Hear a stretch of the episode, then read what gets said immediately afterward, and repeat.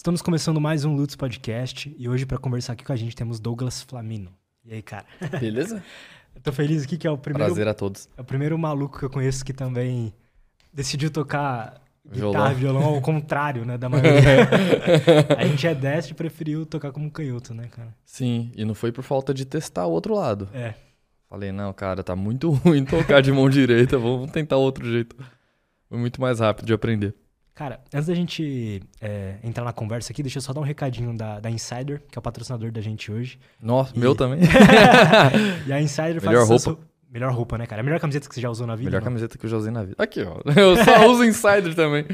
É, são camisetas mais minimalistas, né? E tem muita Uhum. tecnologia nela. Então, ela é anti-odor, ela não precisa passar, ela não esquenta no calor, né? Então, é, pra gente que prefere viver uma vida um pouco menos estressante, ter menos coisa pra se preocupar, eu acho que ter uma camiseta da Insider assim, ou várias, é a solução. Cara, é essencial.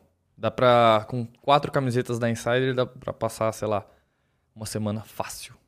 Mesmo indo pra academia, tranquilo. Não fede, é, eu dá pra sair com isso. ela. Muito de boa. E eles liberaram um cupom pra gente. Então, LUTS12 uh, para 12% de desconto em todo o site da Insider, tá? É o primeiro link da descrição aí. Então vão lá e aproveitem. Qual que é o seu código da Insider? O meu é Flamino 12. Flamino 12. Quem preferir também pode usar. Obrigado. Do E- que honra. E, cara, você começou a tocar cedo, assim, porque esse negócio de, de você tá fazendo sempre desafios novos e aprendendo coisas novas e se desafiando sempre. Você acha que tem a ver com alguma coisa tua de personalidade, assim, cara? Porque não é normal isso, sabe? Cara, começar a tocar violão? Começar, por exemplo, tomar essa decisão de não, vou tocar ao contrário. Ou, por exemplo, Sim, cedo. acho que tem alguma Um, coisa 13, a ver 14. com o jeito, o tipo de conteúdo que você cria hoje. Esse negócio Tem. de se Eu acho que desafiar. tem, tem a ver com, com criação e com influência, assim, tipo amizade desde de infância. Como eu sempre tive uns amigos bem doidão, assim, isso acaba influenciando na gente e a forma que meus pais me trataram. Meu pai também. Meu pai era bem doidão na época de adolescência. Isso vai passando um pouco pra gente, né? Que você vai ouvindo história, você vai tendo influência da amizade, vai pegando, você vai criando. Você é uma. Eu acho que nós somos uma criação de resquícios à nossa volta. Então a gente vai formando a nossa própria personalidade conforme a gente acha interessante o que a gente vê nos outros. E aí isso foi formando a minha, eu acredito. A- amizades e família. Como que será que a gente escolhe o que, que a gente gosta do- dos outros pra pegar pra gente? Eu acho que quando a gente admira uma pessoa, a gente tende a, a prestar mais atenção em detalhes de personalidade dela. Ou, ou questão estética também. Vamos supor que eu, que eu acho você muito legal. Você foi meu primeiro amigo de escola, da- do ensino fundamental. Aí eu olho lá e falo: caramba, ele tem o cabelo com um topete. E aí eu já vou ter uma tendência a ter o cabelo com topete pro, pro resto da vida, porque o meu primeiro amigo, meu primeiro melhor amigo tinha o cabelo com topete. Então aquilo vai ficar intrínseco em mim, assim, sabe? Eu, eu acho, né? Eu tenho essa, essa, essa própria filosofia na minha cabeça. Porque eu já parei para me estudar com relação a, a muitas coisas e sempre vem ou, ou da família, ou dos pais, ou de amigos lá do ensino fundamental, ensino médio. Por que, que você acha que você tem essa necessidade de, de se estudar e se desafiar? Cara, eu não tenho a necessidade, eu, eu tenho vontade. É, em- às vezes, em momentos aleatórios, eu acabo pensando, por quê? Por que, que eu gosto disso? E aí eu começo a pensar profundamente, sabe quando você não tem nada, você tá num Uber, e aí você pensa em alguma coisa e você fala, "Ah, deixa eu buscar a raiz disso. E aí é, é mais a curiosidade mesmo, mas não a necessidade. Porque tem bastante coisa que eu ainda não sei sobre mim, e sempre vai ter, e que eu não sinto a necessidade de saber. E- essa questão de se conhecer mais profundamente, se estudar e etc. Você acha que isso teve uma, uma, uma aplicação no seu desenvolvimento pessoal, como, como ser humano? Isso te ajudou de alguma forma em momentos mais cara. difíceis da vida? Com certeza. Eu acho que não tem negatividades em se estudar. Acho que não tem ponto. O o ponto negativo é só o tempo que você gasta. Mas depois disso só tem ponto positivo. Porque você fica mais fácil. A gente é como se fosse um, um enigma para se resolver todos os dias. Todo mundo tem é, pequenos ou grandes problemas pessoais, consigo próprio, ou com família, ou com amizade, ou com trabalho, em vários aspectos. E quanto mais a gente se estuda, mais fácil fica de resolver esses problemas. Então, com o passar do tempo, eu fui virando um, um expert de resolver os próprios problemas. só por se estudar, só por prestar atenção em mim mesmo internamente. Você acha que isso é uma coisa natural do ser humano? De a gente deve buscar isso ou você acha que é uma questão tipo pessoal mesmo, não não necessariamente todo mundo precisa chegar nesse ápice de se conhecer? Eu não acho que é natural, porque eu vejo muita gente que não, não faz nada disso, nada, sabe? Mas eu acho, é muito, eu acho que é muito útil. É, eu acho que o que passa a ser natural da gente é quando a água bate na bunda. Por exemplo, você tá com, com falta de grana hoje. Mas você não vai passar fome por isso, você não vai passar nenhuma necessidade por isso. Então você não vai buscar uma forma de fazer dinheiro diferente. Agora, se você tá cheio de conta, cheio de dívida, sei lá, devendo pra agiota, isso depende da sua vida. Isso já vai começar a te gerar problemas muito grandes. Aí a água bate na bunda e aí você vai para frente. Aí você se, se coloca à disposição de estudar como fazer dinheiro de formas diferentes. Isso para mim funciona de várias outras maneiras, com vários outros tipos de problema. Se a água bate na bunda, a gente tenta é, descobrir uma forma de resolver aquilo da maneira mais simples, né? Gastando menos energia. Mas nem sempre precisa ter um problema, sabe? Você pode tentar buscar é, melhorar alguma situação que não virou um problema grave ainda. E é o que eu tento fazer, né? Quando que você tomou a decisão de começar o seu canal no YouTube? De, de... Hoje é o seu único trabalho? Não. Tem alguns. Assim, é o meu principal, uhum. mas eu tenho alguns ainda atrelados a ele, né? Eu ainda trabalho com Instagram, eu ainda tenho a minha própria marca de café, que às vezes eu divulgo no canal, às vezes eu divulgo no Instagram, mas todo o meu trabalho, assim, é, é vinculado com trabalhar na internet. E faz, acho que três anos mais ou menos, três anos e um pouquinho, que eu tenho de canal, que a minha vida estava muito estagnada, assim. Eu não estava com nenhum problema e tudo mais, nunca passei nenhum tipo de necessidade, mas eu queria algo além, sabe? Eu queria gerar alguma coisa para as pessoas. Como que era essa época tua, assim? O que, que você estava passando ali na hora? Sabe quando você tá meio sem motivo, sem, sem uma perspectiva de vida? Sem, putz, o que, o que, que eu vou ser daqui três anos? Você não fazia, não fazia nem ideia, cara. E aí eu tava assistindo bastante canais de desenvolvimento pessoal. Eu achava muito legal que aquilo começava a trazer para mim. E aí isso me inspirou a querer fazer um canal que eu pudesse passar alguma experiência minha para as pessoas ter o ponto de vista delas e não deixando de eu ter o meu próprio ponto de vista. Então, a ideia do canal era ter um eu queria fazer bastante coisa para que me desenvolvesse. Eu queria falar, eu quero me desenvolver como ser humano.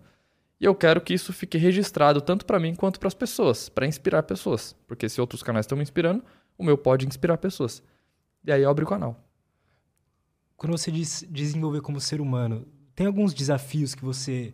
Assim, a pessoa que vê de fora vai falar, pô, isso é inútil, por que o cara vai fazer isso, né? Tem, tem vários. Mas mesmo tem, tem uns bem inúteis. Mas mesmo nesse, eu imagino que deve ter algum, alguma coisa ali que você sai, se aprende algo novo sobre você, né? Alguma uhum, dificuldade uhum, que Qualquer experiência extra, né? A gente tá, tá abrindo porta para algum novo conhecimento ou para alguma nova, algum novo aprendizado, por bom ou mal que seja, sabe? Então, mesmo uma, algumas experiências que eu faço só pelo humor ou só para manter o canal ativo ainda, né? Porque é um pouco complicado às vezes tá aprendendo um monte de coisa e postando sempre conteúdo. Então eu tenho que ter aqueles vídeos de respiro, né? Que ah, tem um vídeo aqui só para o canal não ficar sem conteúdo. Que são vídeos mais simples, experiências sociais que eu faço na rua, é, experiências de 24 horas, coisas mais fáceis de produzir, ou relatos de experiências que eu já tive. É, mesmo nessas situações, a gente acaba aprendendo alguma coisinha, mesmo nas mais simples. Qual que você acha que foi sua Qual que foi a experiência que você mais gostou, assim, cara? Que, que você... eu mais gostei? É. Teve a que eu mais gostei por prazer, não por aprendizado, e teve a que eu mais, as que eu mais gostei com relação a, ao meu próprio desenvolvimento. A que eu mais gostei com relação a, a prazer, assim mesmo, sem ter que ter um próprio desenvolvimento, foi a de passar 24 horas jogando Dark Souls. Eu sou bem fã de videogame, e um amigo meu fez a proposta assim, tipo, mano, por que você não, não joga Dark Souls por 24 horas? Tipo, o cara manja muito de Dark Souls. Aí ele falou, fico do seu lado para te ajudar a desenvolver o jogo.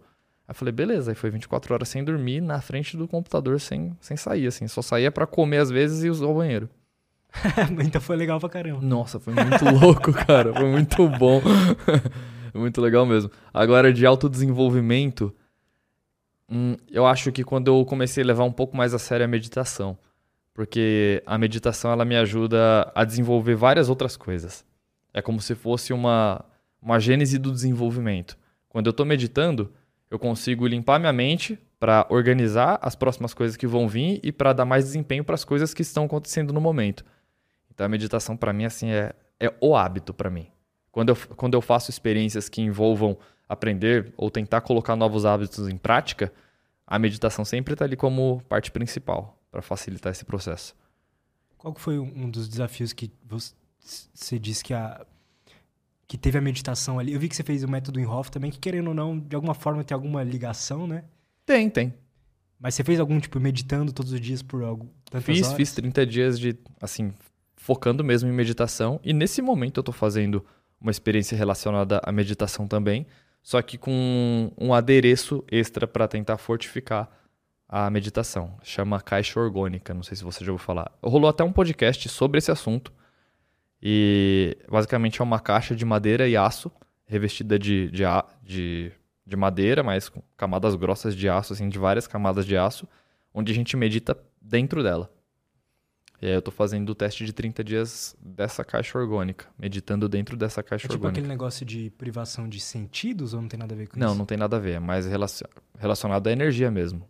Não, não chega a privar de sentidos porque lá dentro eu consigo, eu sinto calor, então a parte tátil tá muito tá muito evidente.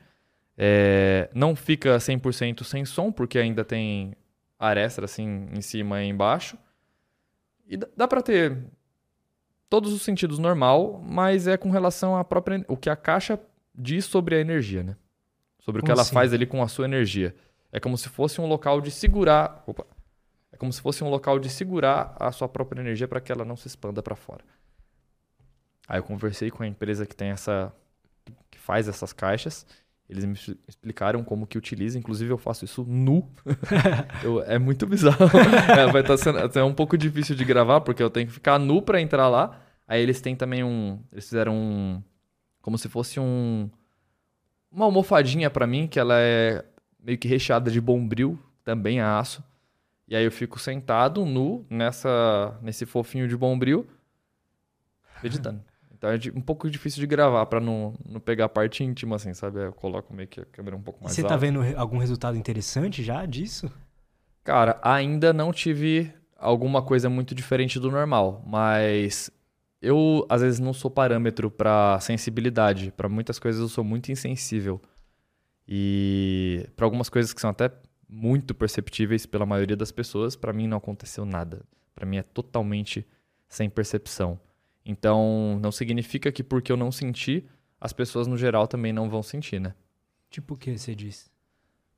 Por exemplo, algumas experiências que eu passei que as pessoas sentem muita diferença e eu não senti nada foi com a ayahuasca. Eu tomei a ayahuasca e foi tipo tomar água. Então, Caramba. não tem como.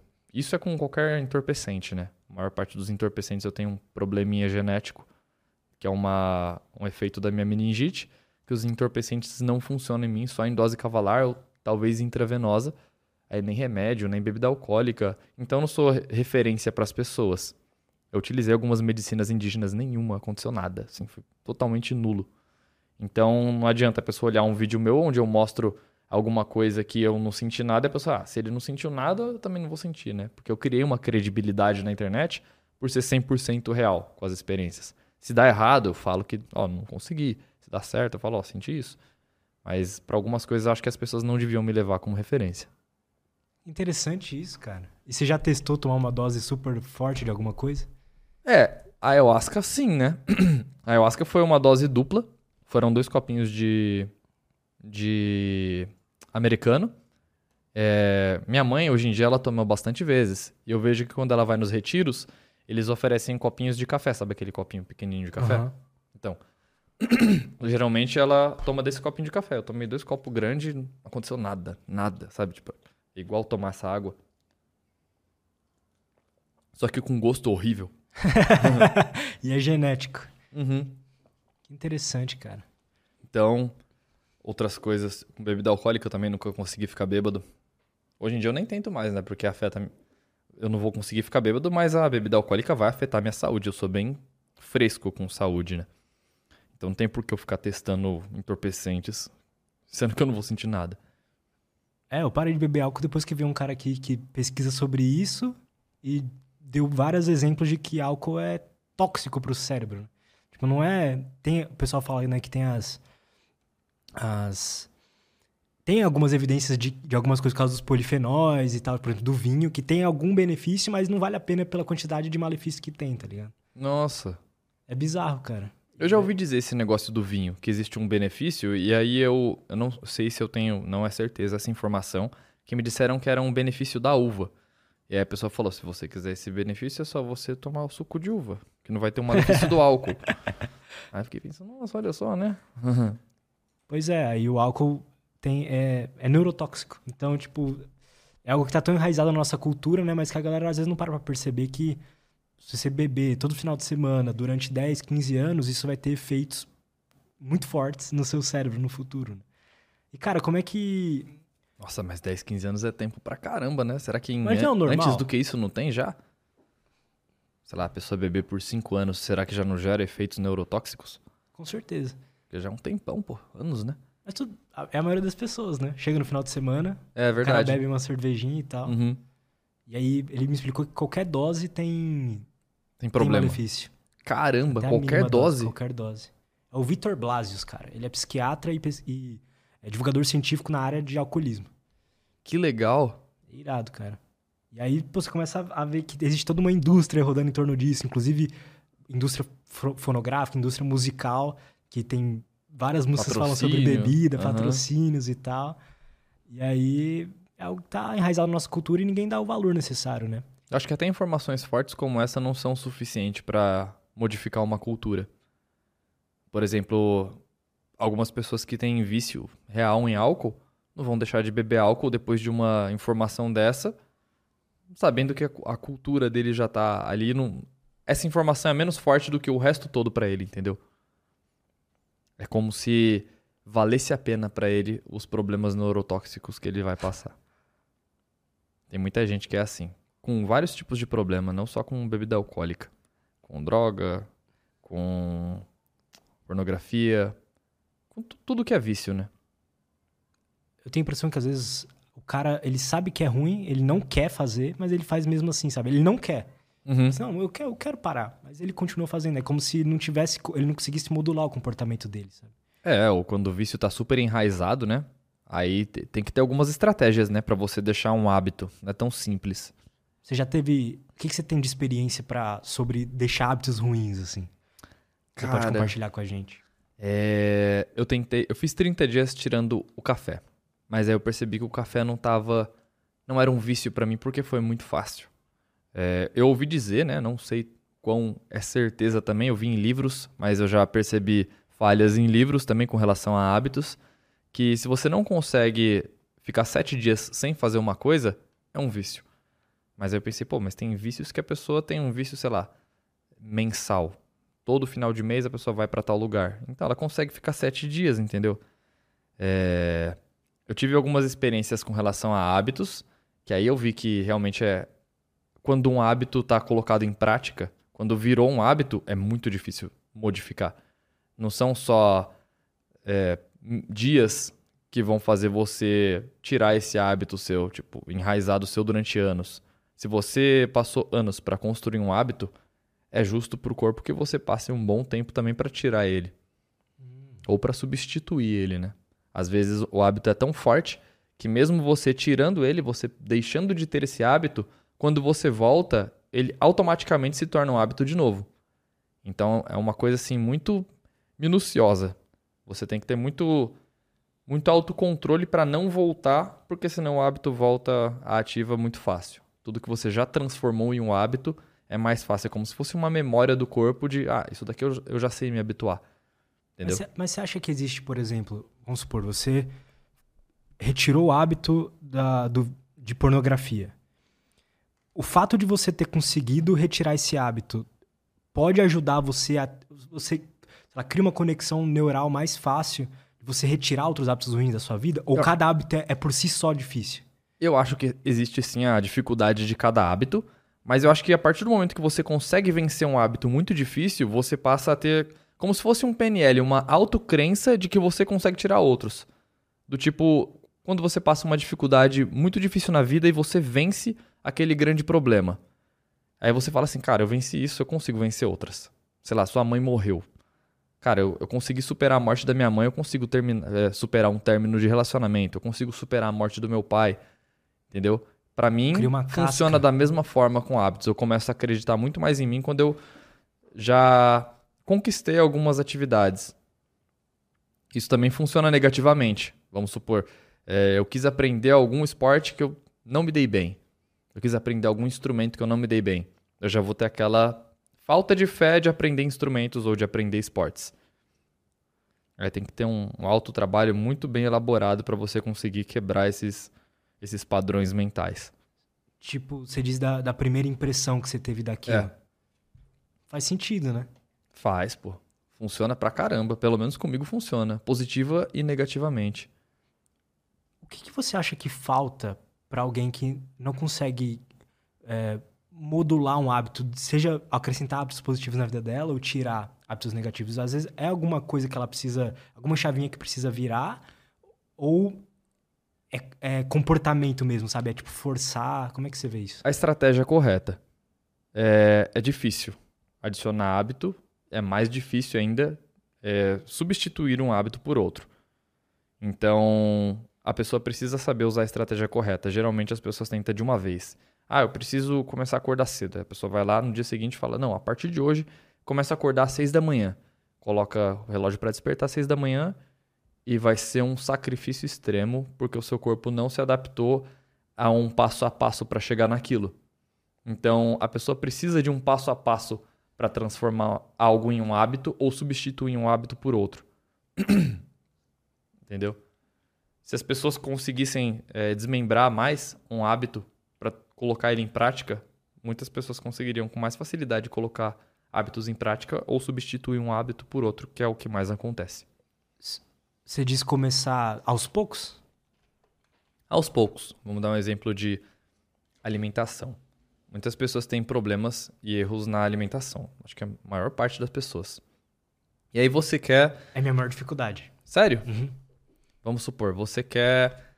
Vamos fazer um teste com você. Qual o seu maior problema de alimentação?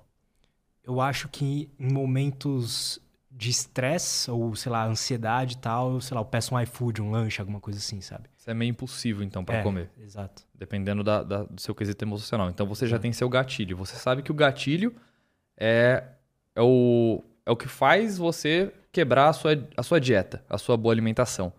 Então você tem que ter alguma coisa que. alguma prevenção para esse gatilho. Ou uma marmita pronta para você falar, tá. É, gerou esse gatilho, em vez de eu pedir uma comida, tem que ter algo ali para eu não pedir a comida. Tem que ter algo pronto. Então você tem que ter a sua prevenção para esse gatilho. Às vezes você não consegue isso de forma direta. Então você fala assim, tá, quando eu for pedir uma comida, eu vou pedir uma comida saudável. Você vai desmembrando para cada vez que isso seja menos um menos um uma, uma coisa fora da curva para você, um desconforto muito grande. Senão toda vez que você tentar quebrar um é, criar um novo hábito, ter um desconforto muito grande, você não vai querer continuar aquilo. Vai ser cada vez, toda vez que, vai- que você fizer, vai ser um sacrifício. Então você tem que colocar um pequeno degrau acima. Aí você vai se acostumando a esse pequeno degrau. Quando esse pequeno degrau virar um hábito, aí você evolui ele para outro degrau. E vai assim até que você consiga conquistar o seu objetivo principal. Faz muito sentido. Uma vez, eu e um amigo meu, a gente decidiu ficar 30 dias, assim, totalmente monge. Só comendo coisa saudável, meditando, sem consumir conteúdo, tipo, monge. Depois dos 30 dias, cara, eu lembro que na primeira semana eu comecei a virar a noite jogando CS, comecei a comer um Compensar monte de tudo. merda. Ah, essa, essa de 30 dias eu super entendo isso daí. Às vezes acaba os 30 dias eu quero extrapolar tanto, sabe? Fazer o oposto do que eu passei os 30 dias fazendo. Você acha que dá um, parece que dá uma... com- tipo, você segura, vai vindo, vai enchendo de água. Você quer compensar. Aham. Dá sim, cara. Senti... Nossa, já senti isso com várias experiências. Interessante, cara. Recentemente eu fiz um jejum de 5 dias. Coraça. É. Ele já veio aqui também. Foi, é, foi ele que indicou, né? Ele que me... Foi? Ah. Acho que foi ele que me indicou pra cá. Pode ser. Inclusive, abraço, Coraça. Me ajudou já com duas experiências. E aí, cara, eu, eu saí de lá, eu comi tanto. tanto. Eu recuperei meu peso em tão pouco tempo. Eu não, eu não pensei que fosse recuperar tão rápido, né? E aí, eu fiquei tão, tão afobado por comer, por comer coisa gostosa enquanto eu tava no Você jejum. ficou sete dias sem comer nada. É? Tentei ficar sete. Ah. No quinto eu vazei. E aí, esse foi o mês em que eu mais fechei parcerias com restaurantes. Fechei assim, acho que eu fui. Durante duas semanas eu fui em um, resta- em um restaurante diferente por dia. Fechando, fechando parceria, fazendo divulgação. Aí passou um mês e eu falei, não, agora eu tô. agora eu resetei aqui a, a minha vontade do jejum, tô de boa. O que vai ser desistir, você acha? O que vai ser o quê? O que fez você desistir? do jejum, É. eu não tinha um bom propósito. Eu queria fazer o, o vídeo, né, de sete dias e tudo mais, só que o meu propósito era o vídeo, era passar o que eu tava sentindo pras pessoas de diferente, né? Tipo assim, é, ah, hoje eu senti isso, amanhã eu senti aquilo. E no quinto dia já tava tão repetitivo que o vídeo já tava começando a ficar sem graça. Eu não tinha algo extra pra falar pras pessoas. Eu até perguntei pro Coraça, é, o que, que eu vou sentir de diferente em quais dias? Aí ele falou: no quinto dia você vai sentir menos desconforto, você já não vai estar sentindo fome. E tava sentindo fome igual, tava sentindo desconforto igual, só que cada vez tava ficando gradualmente pior. A cada dia que passava, eram as mesmas sensações, só que gradualmente pior. E aí eu falei, cara, não tem por que eu continuar fazendo vídeo se eu cheguei no tal quinto dia, não percebi nenhuma diferença. Não pensei, não senti nada de bom no jejum. Ele falou que ele que já tá mais acostumado com jejuns, sente sensações boas, ele fica mais emotivo tudo mais. Eu não senti nada positivo. Ele, literalmente nada positivo. O- o- a única positividade é que eu pensava, nossa, eu tô me lascando muito, isso vai dar muitas views. Era a única coisa positiva que eu pensava. eu falava, nossa, beleza, tô ficando só o pó aqui, isso vai ser muito bom pro vídeo.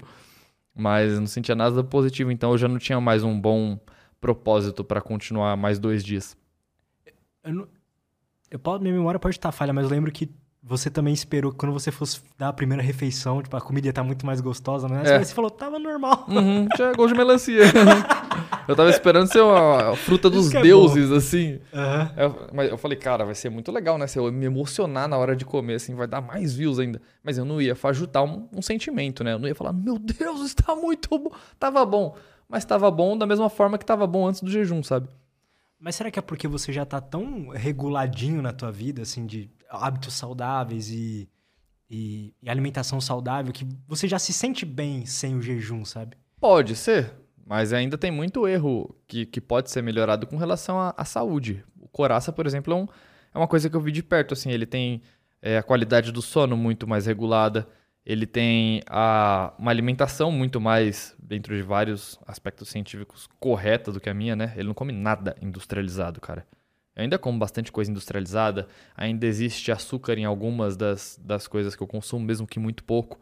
Então ainda tem muito onde melhorar. Mas ele falou que realmente, se você já é uma pessoa mais saudável, você vai sentir bem menos sintomas do jejum. Eu não fui pro jejum sozinho.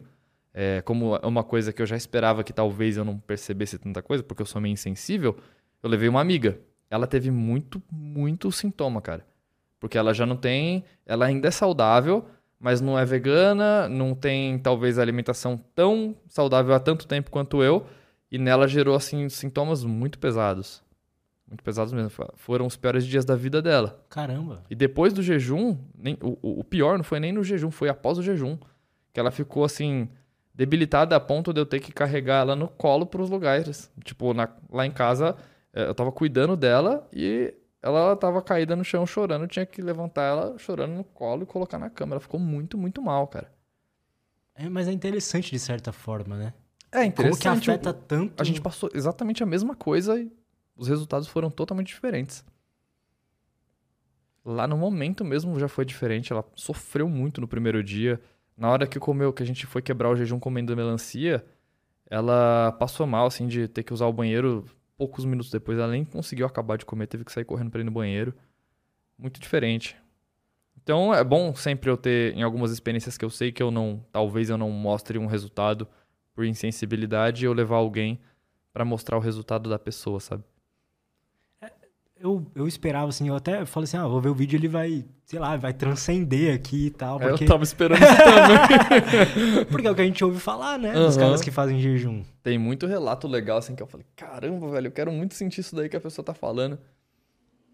Eu queria, pelo menos, não ter sentido fome. Eu Já Chegar no nível de, de tipo, É, de, ah, mais fome. nossa, não preciso mais comer, né? Porque eu ouvi isso já de alguns. Eu vi vários vídeos de jejum de sete dias. E várias pessoas falaram, nossa, a gente esquece que tem que comer, dá vontade de nunca mais comer. Nossa, eu não senti nem perto disso. A vontade era cada dia que passava eu queria mais comer. Nossa, é muito ruim.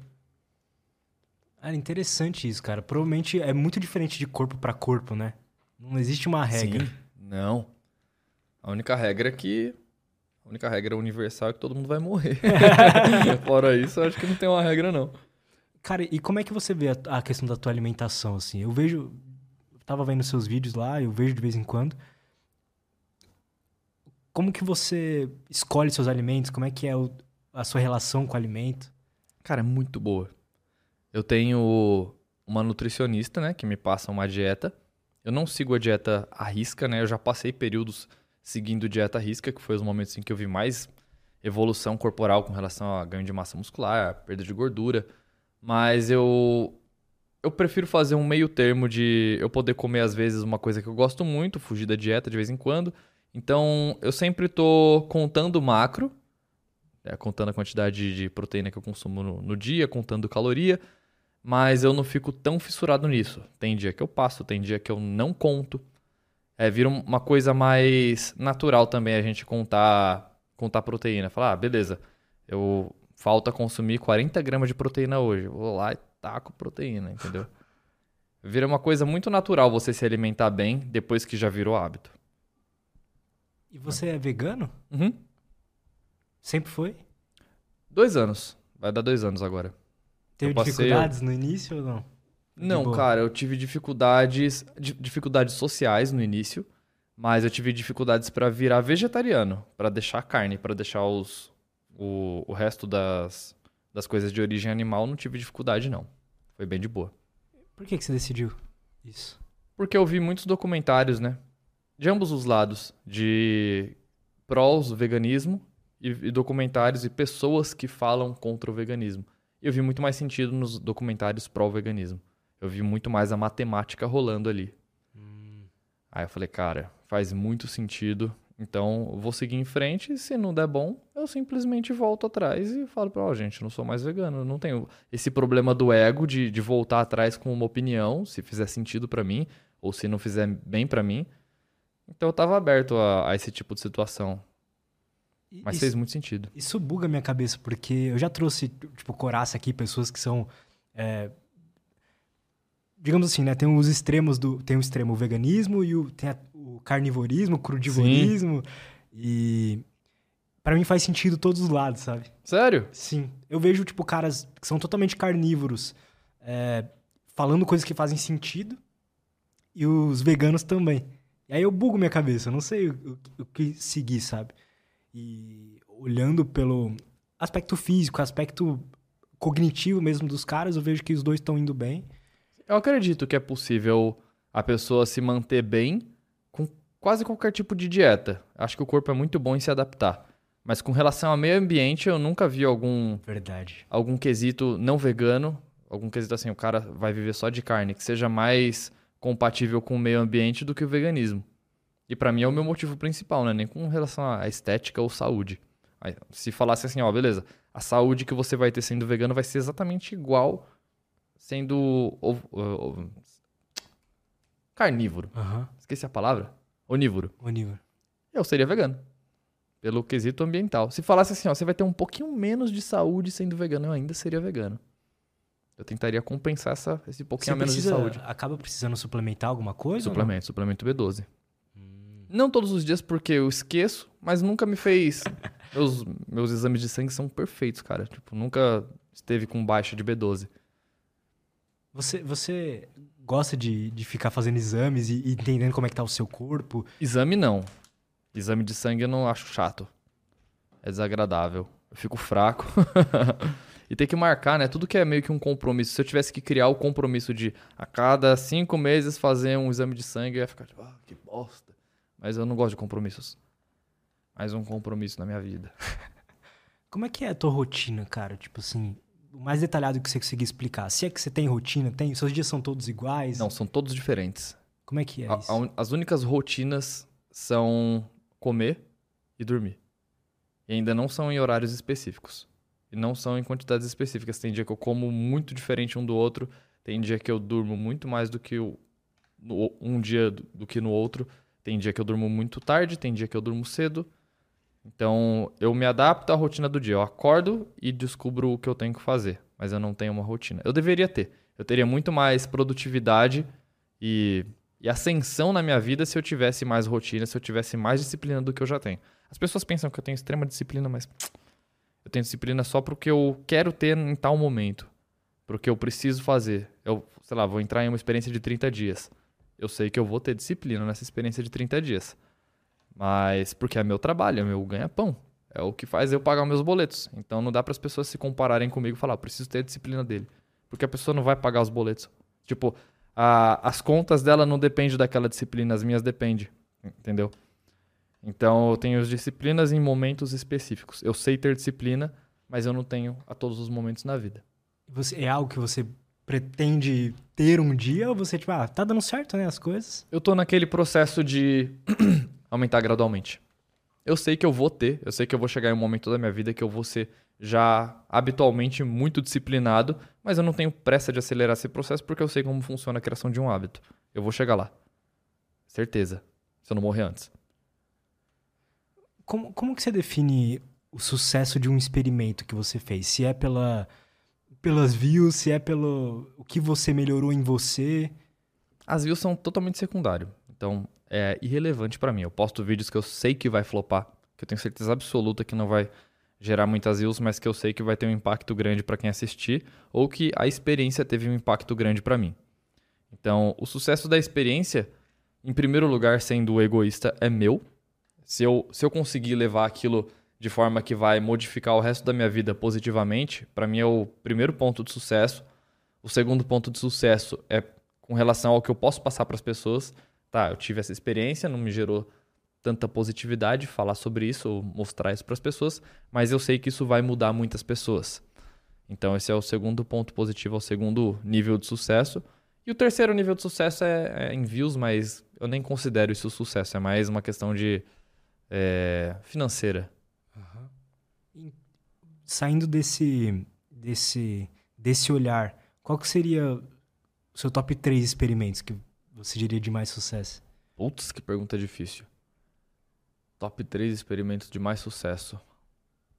Não precisa ter uma ordem, só um, assim, os que vierem na sua cabeça, assim. Saindo por essa ótica tua.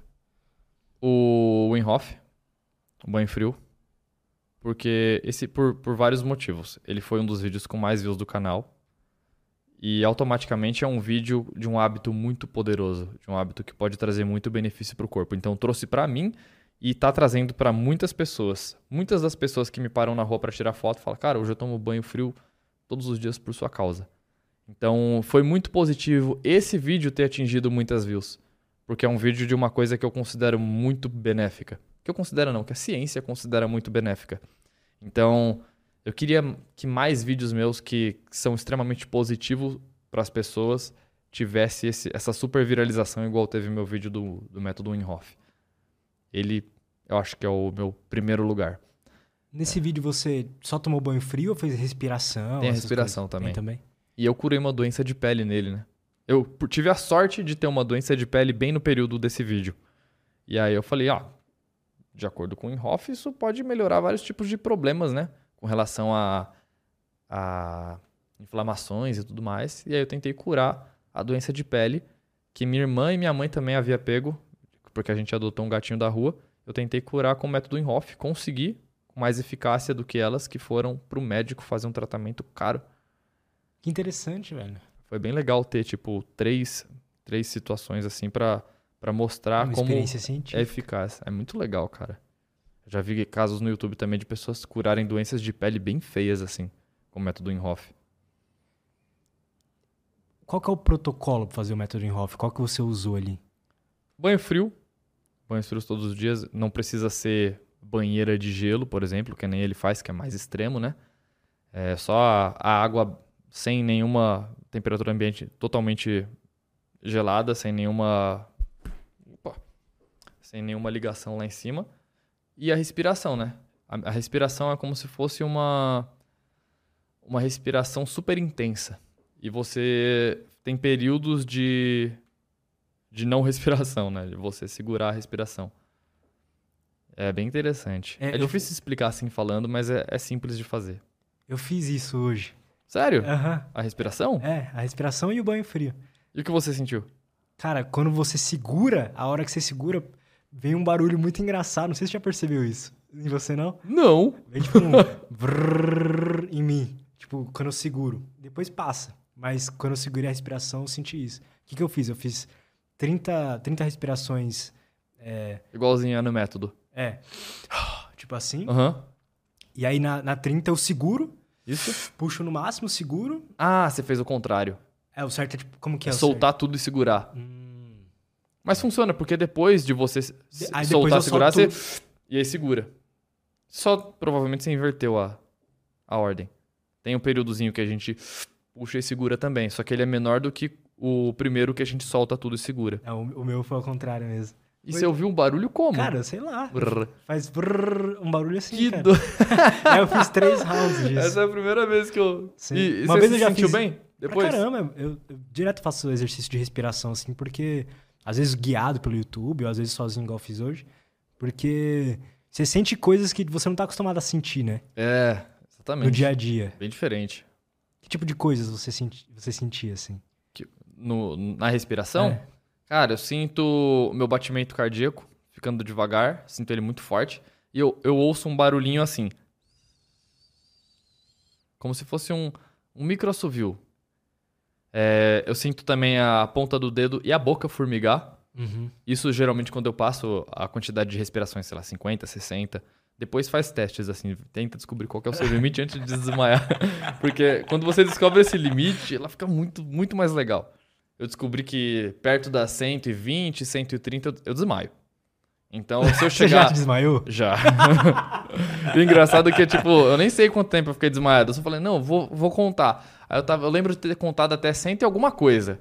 Aí, de repente, eu acordei. assim, Eu falei, eu desmaiei.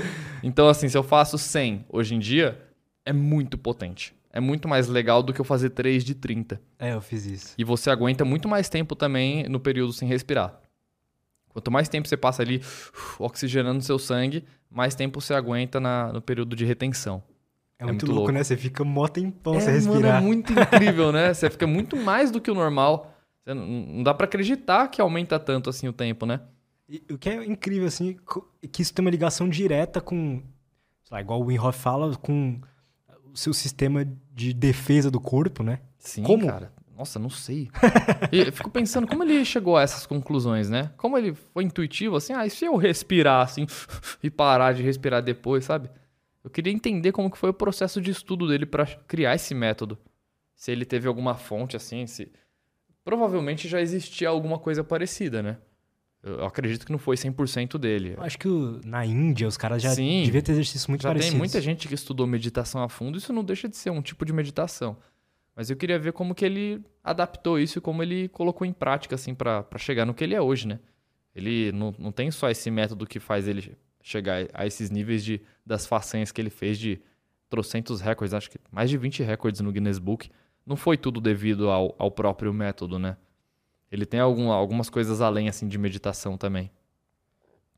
O cara é é- o bichão. é verdade aquilo lá que injetaram um negócio nele lá, um Foi, vírus. tem uma. Tem uma. Ele explica como aconteceu isso, mas tem uma falsa teoria na internet sobre isso daí.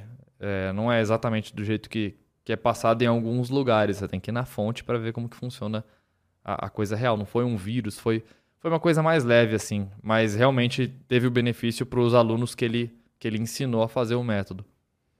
Realmente funciona. E até hoje você tem o hábito de banho frio, essas coisas? Hábito de banho frio, sim. A respiração, às vezes eu passo, sei lá, mês sem fazer, sabe? A respiração eu faço quando eu sinto necessidade por algum motivo específico. Quando eu sinto dor de cabeça, como remédio não funciona em mim, eu faço o método Inhoff, 90% das vezes funciona. É... Quando eu... Cara, que loucura isso, né? Funciona muito bem pra, pra dor de cabeça. Se você não quer tomar remédio, faça o método Inhoff. Funciona pra caramba.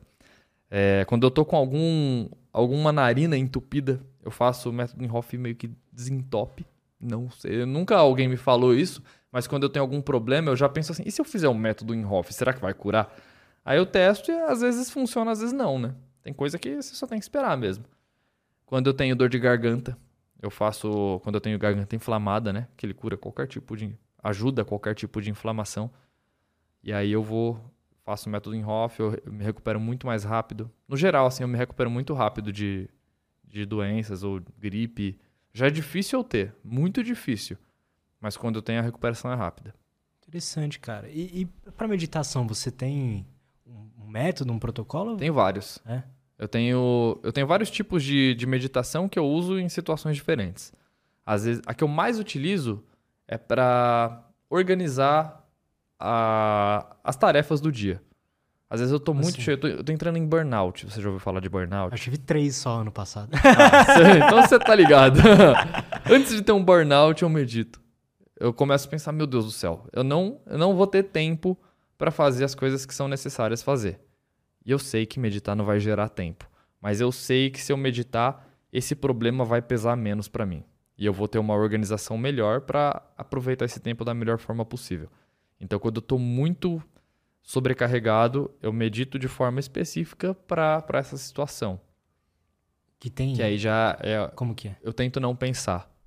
Eu tento, tipo, ah, beleza, eu tenho esse problema, não vou pensar nele. E aí, não- eu não tento, no caso, não pensar em nada. Em algumas situações eu tento, eu medito tentando pensar em nada. Mas nessa situação eu tento pensar em outras coisas. Tá, vou focar em, em coisas que eu acho bonita. E aí eu fico ali meditando, pensando só em coisas que eu gosto, só em coisas positivas. E deixo isso daí, as, as negatividades, os- as coisas que estão me gerando problema naquele momento, em segundo plano. E aí quando eu volto a pensar nas coisas em, que me geram problema, elas me geram menos problema na mente. Mesmo que gere ainda problemas na minha vida, né? Eu, eu não vou ter tempo de fazer tal coisa, mas aquilo já me afeta menos. Eu penso assim, tá, eu eu vou morrer se eu, se eu não, não fizer isso? Não, então por que eu tô tão preocupado, sabe? Tem uma frase, se eu não me engano, do do Dalai Lama, cara, que ela é muito boa assim para eu, pra eu pensar nessa frase nos momentos de aflição assim, que é quando você tem um problema que você sabe resolver ele, não se preocupe, porque você sabe resolver ele. Quando você tem problemas que você não sabe resolver ele, não se preocupe, porque você não pode resolver ele. Então, independente das situações, você chega a não preocupação. A preocupação não vai te dar benefício em nada. Então, se você tem um problema e você sabe resolver, você fala, ok, eu vou resolver da maneira possível. Se você não sabe resolver, você fala, ok, não posso fazer nada porque eu tô preocupado. Então, essa frase me ajuda pra caramba, assim, em vários momentos eu, eu lembro dela. Às vezes o cara pode procrastinar, né? Mesmo sabendo como resolver o problema. Sim. Tipo, puta, uma coisa que eu odeio pessoalmente, fazer coisas de contabilidade. Nossa, é muito chato mesmo. Aí, nossa, o procrastino até dá uma merda. Tem água batendo na bunda, né? Lembra que eu te falei? água tem que bater na bunda em alguns. Alguns Só momentos eu também faço isso. Eu falo, não, vou esperar a água bater na bunda, eu vou esperar a situação máxima de desgraça pra eu me mover, porque eu não quero. A, a coisa que eu menos quero na vida é essa nesse momento, então eu vou esperar dar merda. Normal. Você acha que isso tem a ver com a quantidade de, de interesses que você acaba tendo? Tipo, coisas que te interessam no dia a dia? Porque eu, por exemplo, se eu quiser ficar um dia inteiro... Sei lá, uma hora eu vou lá e estudo um pouco de música, daqui a pouco eu tô lendo um livro, daqui a pouco eu tô vendo um vídeo no YouTube. Parece que, tipo, eu tenho... Eu vou... Minha mente sempre tá fértil, sabe? Sempre tá ali se divertindo com coisas que eu acho interessantes, sabe? Uhum. E aí, as coisas normais, mundanas, assim, fica chato. Você acha que tem a ver com isso? Ou não? Eu não sei, eu acho que nesse quesito deve ser de pessoa pra pessoa, né? O que, que você acha que é o motivo da, da sua procrastinação quando você procrastina? Nossa, boa pergunta, cara. Boa pergunta. Eu nunca parei pra pensar assim. Eu acho que depende do que, que eu tô procrastinando. Vamos supor, é arrumar a casa, que é uma coisa que eu acho muito chato de fazer, mas eu faço com uma certa frequência porque eu gosto de tudo arrumado e limpo. É, às vezes a casa tá lá bagunçada, eu falo, nossa, cara, eu não quero de verdade arrumar a casa hoje.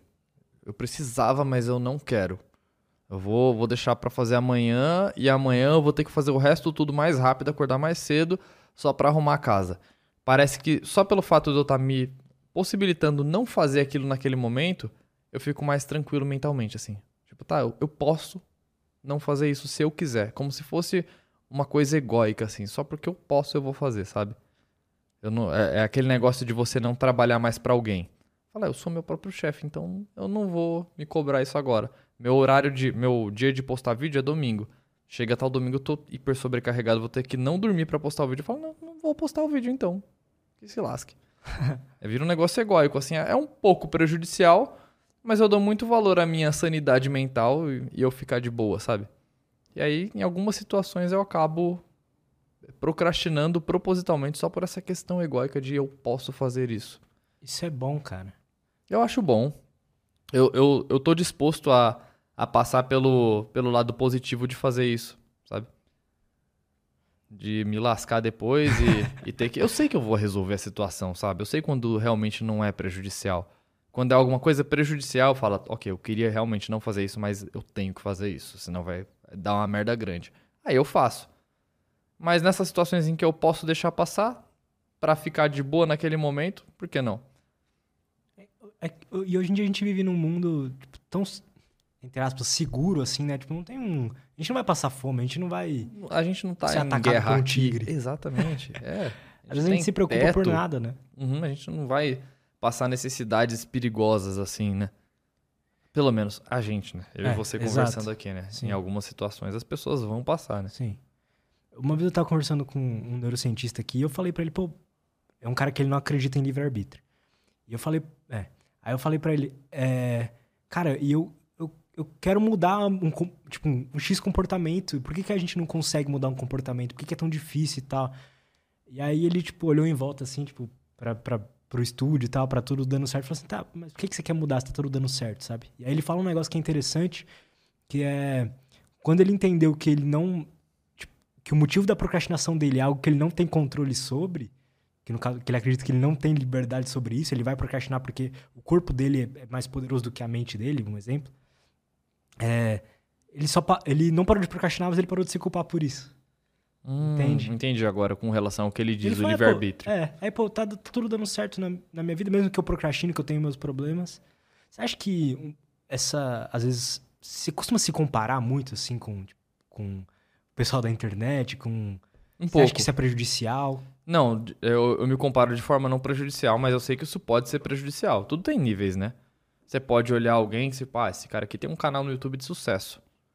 Legal, posso fazer isso pra. Deixa eu ver o que ele faz, pra eu colocar em prática e ver se funciona também. Isso vai ser de forma positiva, uma comparação que você pode se inspirar. Não, não- é porque é uma comparação que é negativo. Mas você pode ter uma comparação prejudicial também, ao meu ponto de vista. Se olhar o canal no YouTube do cara grandão, falar assim, nossa, que eu nunca vou chegar nisso, sabe? E aí você só se põe pra baixo e fala, não, eu vou desistir porque o cara tem um canal há um ano e tem um milhão de inscritos, e eu tenho um canal há três anos e não tenho um milhão de inscritos, então eu, eu sou ruim, não vou dar continuidade. Então depende de, da maneira que você compara, sabe? É, faz sentido. Você já testou ficar um tempo sem rede social?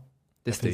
Como é que foi? Aí eu percebi que eu tenho um, um- um leve vício nisso. Eu percebi que eu conseguiria deixar, né? Eu sei que hoje em dia, por várias experiências que eu já passei, eu conseguiria qualquer coisa com relação à minha força de vontade. Quero deixar de tomar café pra sempre. Conseguiria.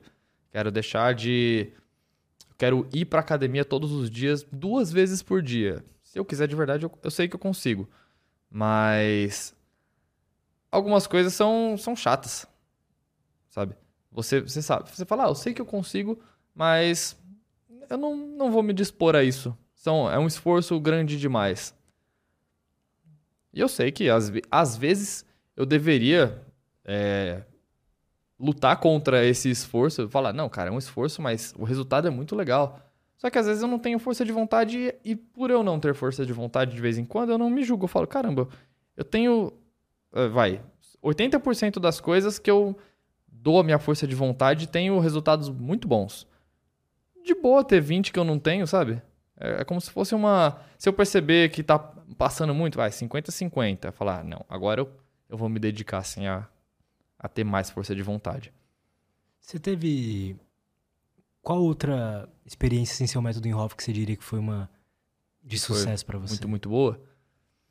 Cara, vamos lá. Tem que olhar o meu canal pra ver de tantas. Porque tão, foram tantos hábitos com, que eu adicionei, sabe? É, o veganismo. Porque agora eu me sinto melhor. Isso tem resultado na minha aparência, na minha pele. Depois de mais tempo, né? Nos primeiros 30 dias eu não vi resultado nenhum. Cara, eu não senti nenhuma diferença. E aí eu queria rel- relatar alguma coisa pras pessoas, porque eu acho a causa boa, mas eu não tinha nada pra relatar. Então eu falei, cara, não senti nada de diferente. Hoje em dia eu sinto, e hoje em dia eu vejo é, mi- minhas postagens inspirando muitas pessoas. Eu recebo muitas mensagens de pessoas falando: virei vegano por sua causa, é, tive melhora desse tipo de doença porque virei vegano. Então, isso resultou muito positivamente para mim. Tanto porque eu sei que cada pessoa que vira vegana é um super bem pro meio ambiente. Então eu falo, caramba, né? Eu não tô ajudando sozinho. Sozinho eu já ajudo bastante o meio ambiente. Eu fiz 700 pessoas virar vegana, sabe? Aí eu falo, caramba, é uma coisa que fica, é muito grande. Então, para mim, é ter isso é virado legal. vegano foi muito legal.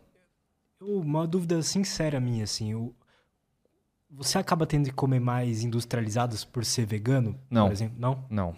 É a mesma proporção, é a mesma coisa. Você come aquelas carnes fake lá, futuro burger ou não? Cara, bem raro. É? Bem raro. Comer Futuro Burger. É, É saudável já... realmente não, aquilo? Futuro Burger não é saudável.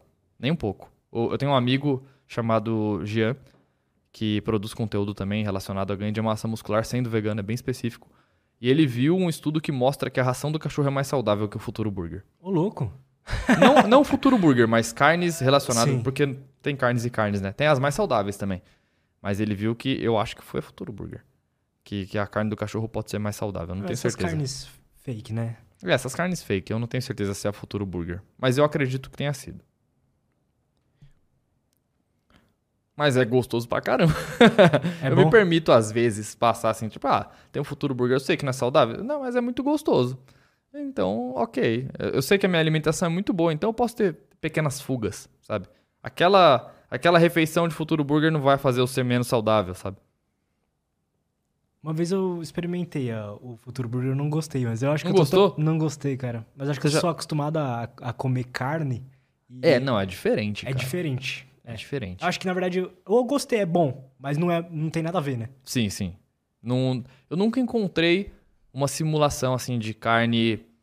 é, carne é, corte de carne idêntica sendo vegano. Eu já encontrei simulações que são muito boas, mas idêntica eu nunca encontrei. O que eu encontrei de mais parecido até hoje foi quibe e frango desfiado. Que eu, eu, consegui, eu conseguiria confundir, assim, se colocasse o, o real e o, e o adaptado na minha frente, eu conseguiria confundir, que foi com Acho que foi com carne moída, quibe e com coxinha de, de jaca. Que eu fiquei impressionado, assim, do quão É? parecido ficou. Mas, assim, se você quiser, sei lá, um bife ancho. não tem. Eu, nu- eu nunca vi, pelo menos. Não, eu acredito que não tenha como na atual tecnologia. Então, depende muito da gente gostar, né? Da, da coisa ou não. Tipo, eu gostei do Futuro Burger. Se colocar um Futuro Burger e um, e um hambúrguer de carne, eu vou saber qual que é? Pô, fácil. Fácil. Mas eu posso gostar, às vezes, mais do Futuro Burger do que dependendo do hambúrguer, entendeu? Ah, entendi. E qual que foi a experiência mais terrível, mas que você conseguiu chegar até o fim? Foi sono polifásico. Sono polifásico, você para de dormir longos períodos e começa a dormir em sonecas. Você fraciona o seu grande sono em pequenos sonos. É horrível. Como é que é exatamente? É... Tipo assim, oito, você dorme uma hora? Tem vários, tem vários estilos, né? Eu, eu nem quis ir pro estilo. Eu fui no estilo mais leve e já foi horrível. Que você faz um, um sono de 4 horas. Você ainda tem um sono consideravelmente longo, né? Pra quem consegue dormir de, de uma vez assim. Eu consigo, né? Se eu deitar na cama e me concentrar em 10 minutos, eu durmo. Mas quem não consegue ainda vai ter menos que 4 horas. E aí depois você tem seis sonecas de meia hora. Seis ou cinco sonecas. São depois sonequinhas. Só que, cara, você fica. Eu fiquei os 30 dias assim, zumbi. Sabe? Eu só queria dormir. Eu não conseguia ver um, um costume, sabe? Ah, estou adaptado. A única coisa que eu me acostumei foi em conseguir dormir muito rápido. Chegava no meu momento da soneca, eu deitava e dormia muito rápido. estar muito cansado, talvez, né? É, o corpo queria dormir, né? Pra mim não foi benéfico, não. E tem os mais pesados ainda que você não tem nenhum sono longo. Que é só sonequinha mesmo, que nem o Leonardo da Vinci fazia, o Tesla. Que era só sonecas pra conseguir ser produtivo o máximo possível. Mas é real mesmo essa, essa porra que os caras faziam isso? sei, cara. Porque eu acho É, que o sono é uma eu- coisa tão importante pra, Sim. pra cognição, mano. Não faz Eu passei sentido, tão né? pouco tempo num nível tão leve fazendo isso, eu já achei tão maléfico. Imagina. Será que os caras realmente faziam isso? Sabe? E não morreram. Ainda viveu bastante, né? Que E ainda fizeram coisas velho. incríveis, né? Pois é. Se eu durmo mal, me sinto um burro. Não É, você, não, você para de ter concentração, você, você perde muito a, a sua produtividade e a sua eficácia da produtividade nas coisas que você faz. Nossa, eu acho horrível. O sono pra mim é muito eficaz, assim, ter o sono top, sabe? Quais são as coisas inegociáveis, assim, na tua vida? Inegociáveis. É, por exemplo, sono. Um exemplo. Você não. Você não... Depende do que for. ne- na- acho que tudo é negociável. Se você colocar um. Eu brinco muito da brincadeira o que você prefere. Se você colocar um contraponto muito pesado, tudo é negociável. Vamos supor, se eu chego. Se, algum- se eu falo assim, tá, eu vou ter o sono bom todos os dias. Aí chega um cara e fala, não, você vai viver o resto da sua vida em sono polifásico. Aí eu falo, não, não vou. Ele, senão eu te mato. Aí eu falo, tá bom. senão eu mato sua mãe. Eu falo, tá bom. Entendeu? Tudo, tudo é, é negociável. Mas assim, entendendo sua pergunta, o que eu acho difícil de negociar é o veganismo. Teria que ter alguma Você nunca alguma faria um coisa- vídeo 30 dias carnívoro. comendo. Não, Não faz Teria- sentido pra você. não. Teria que alguém me dar muitos argumentos por A mais B, com prova científica, com, com testes assim, para eu voltar atrás. Então acho muito difícil. Ou eu começar a ter problemas de saúde, onde vários nutricionistas falam, não, realmente é porque você tá vegano. É, Com relação à índole, eu, eu não mataria alguém, eh, mesmo que dependesse da minha vida. Você tá, tá assim, tá? Tem um, um cara ali apontando a arma pra sua cabeça e você tá com a arma. Aí eu falar, poxa, morri. Por quê? Eu não vou matar ele. Por que não? Eu não quero matar alguém e gerar esse, esse karma pra mim. Vai que realmente existe algo depois, um julgamento depois da morte. Eu falo, beleza, eu, eu dou o outro lado da minha face. Não tenho problema com. Eu não ligo tanto pra morte, sabe? Não é algo que me amedronta tanto. Então, se, se a morte é um. É, é o contraponto, pra mim não pesa tanto. E se for A não matar ser que. a sua mãe? É. Aí. Peraí, eu matar minha mãe. Não, não. Ele quer matar a tua mãe. Ele quer matar minha mãe? É, ou eu morrer? E você pode matar ele pra salvar a sua mãe. Eu deixaria minha mãe morrer. Tem várias. Eu brinco muito dessa brincadeira. E aí eu vou chegando num nível tão pesado, cara, tão pesado, colocando tanta coisa na balança que eu começo a ficar, meu Deus do céu, ainda bem que isso nunca vai acontecer. Mas é uma brincadeira que faz você pensar muito, sabe? Quando- principalmente quando você conhece muito bem a pessoa. Todos os meus amigos passam por essa brincadeira horrível. Eu começo a conhecer muito, eu vou perguntando, fazendo uma entrevista com a pessoa pra descobrir o que ela acha de pior e o de melhor na vida. E aí eu chego num momento que eu faço a questão de ou você tira isso tudo que você mais ama por isso, ou você adiciona isso que você mais gosta por isso, sabe? A pessoa sempre. O objetivo é eu fazer a pessoa não conseguir responder. A pessoa fala assim, tá, não sei, não consigo responder isso. E, e chegar nesse objetivo também, né? Eu gosto quando as pessoas me questionam ao ponto de eu chegar nessa, nessas questões. Eu só não faria isso em um podcast porque as questões, as questões começam a ficar muito, muito pesadas e algumas, algumas respostas minhas são fora de índole, assim.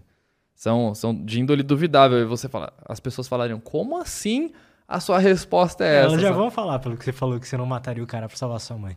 Sim, sim. Eu falaria isso na cara da minha mãe. Provavelmente minha mãe vai ver esse podcast. E eu não faria. E eu acho que ela Mas não, por quê? não aprovaria. Porque essa questão que você falou, que vai que existe algo além. Eu não quero ter o peso na minha consciência durante o resto da minha vida. Que eu, ó, é só você colocar uma coisa em- na balança. Eu vou ter que ter o peso na consciência durante o resto da minha vida alguma vez? Não. Não é uma coisa que é certeza que vai acontecer. A minha mãe vai morrer? Sim. É uma coisa que é certeza que vai acontecer. Eu não trocaria uma coisa que é certeza por uma coisa que não é certeza. Entendeu? Se minha mãe Mas aí Morresse- você, você, por exemplo, tem um pulo aí, você não. Não. Você não ficaria na cabeça que você poderia ter salvado sua mãe? Tipo isso? Não, Entende? porque eu sei que minha mãe morreria um dia. Entendeu? O cara também. O cara também, mas não pelas minhas mãos, entendeu? Ele, eu, não, eu não geraria o peso da morte de um cara por causa de mim. Eu não quero ter o peso da morte de uma pessoa. Agora, o Isso é fato de eu estar cara. salvando minha mãe, não é assim, tipo, ah, eu vou deixar, a minha mãe vai morrer por minha causa se eu não matar o cara. Não, porque ela vai morrer. Entendeu? Eu não quero ter o peso de matar alguém diretamente. Aí são coisas que são muito relativas, né, de pessoa pra pessoa. Eu tô achando fascinante isso. É, para mim é, mesmo que eu ficaria muito triste durante um, um longo um tempo, talvez eu até pensasse, né, a gente responde essas coisas, mas sem estar no, no momento de verdade. Estando no momento de verdade, talvez a minha resposta seria outra. Aham. Nesse momento aqui, sem estar nessa situação de verdade, eu penso assim. Mas se colocasse a arma na minha mão, realmente estivesse nessa situação, talvez eu pensasse de forma diferente.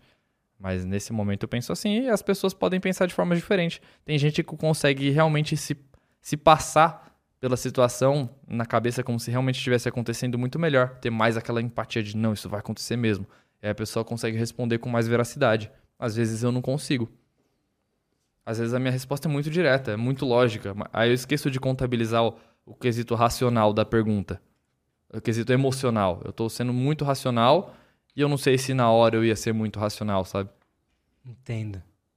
Você Às costuma ser, tomar decisões por emoção ou não? Uh-uh. Sempre razão. Sempre. No, vai. Se acontece essas situações de eu tomar decisões por emoção, são bem menores do que as. bem mais raras do que as por razão. Como que você toma uma decisão? Que, que- como que vai passando as coisas pela sua cabeça? Eu vejo o que vai acontecer no final. É, o, o, o, que vai, o que vai gerar no final de tudo. Que nem eu, no caso lá, era eu passar o resto da minha vida com o peso na consciência de ter matado um ser humano ou a minha mãe morrer. Tipo, eu já vou ter que superar um dia a morte da minha mãe.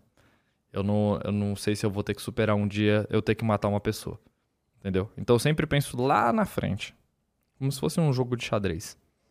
Às vezes você tem que sacrificar algumas coisas para conseguir o- a vitória final. Dá pra alguém desenvolver isso de ter um pensamento um pouco mais longo prazo? Eu acho que se as pessoas passam por situações em que ela tem que usar isso, elas começam a desenvolver. Se você passa por uma situação, vai, dessa daí de verdade, de você ter que matar o cara que vai matar sua mãe. Você vai de verdade ter que pensar a longo prazo. E se você pensou uma vez a longo prazo, você já vai se adaptar melhor a essa situação e mais à frente você vai pensar a longo prazo outras vezes. Como se você já se expôs a isso, você fala, tá, vou fazer isso de novo porque isso foi uma coisa que funcionou. Entendeu? Você vai se acostumando a, a pensar nisso porque funciona. Interessante, cara. Eu, eu acho que eu mataria o cara por muito menos. Engraçado. Sério? Eu acho que sim, cara. Eu não Caramba. teria empatia, assim, por um cara aleatório querendo matar alguém que eu gosto. Sei. Entende? Uhum. Eu também não teria empatia pelo cara. Se alguém falasse assim, é, tá, esse cara vai deixar de existir. Aí eu falei, tudo bem. Esse- ou sei lá, esse cara ele vai estar sendo torturado depois disso daí. Eu não, não teria dó. Mas eu não queria a minha mão ter matado ele. É mais uma coisa egóica do que uma, uma coisa relacionada ao cara. Eu não quero eu ter feito essa ação. Eu falar pras pessoas, eu, eu já matei alguém. Entendeu? Mas por quê? Isso que eu... eu não sei se eu tô É sendo o peso, burro. eu acho o peso do matar alguém muito grande. Eu nunca quero ter esse peso. Teria que ser uma, uma coisa muito pior, assim. Vamos supor, você mata alguém aqui ou você mata alguém aqui. Aí eu mataria alguém. Entendeu? Como assim? Não entendi. Eu tenho que matar ou um cara ou 30. Entendi. Mataria um cara. Eu teria, de qualquer forma, o peso de ter matado alguém, mas porque tinha uma outra situação muito pior, entendeu? Entendi. Eu- acho que matar faz, de alguma certa forma, parte da natureza humana. Emocional, pelo menos, né? Emocional. Sei lá, acho que todo mundo... Acho que você é uma das poucas pessoas que responderiam que não, não mataria o cara.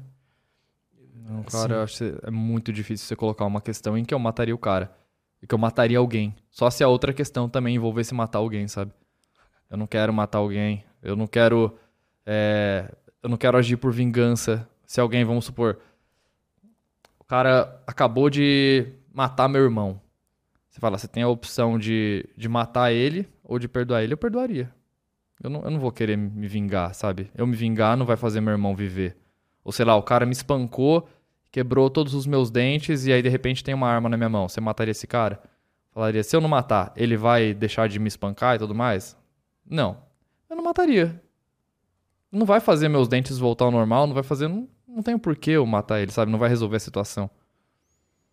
Se eu, tiver, se eu entrasse em uma briga com alguém, sair na porrada com alguém, é, e você sabe que você pode bater na pessoa, eu não ia bater na pessoa, cara.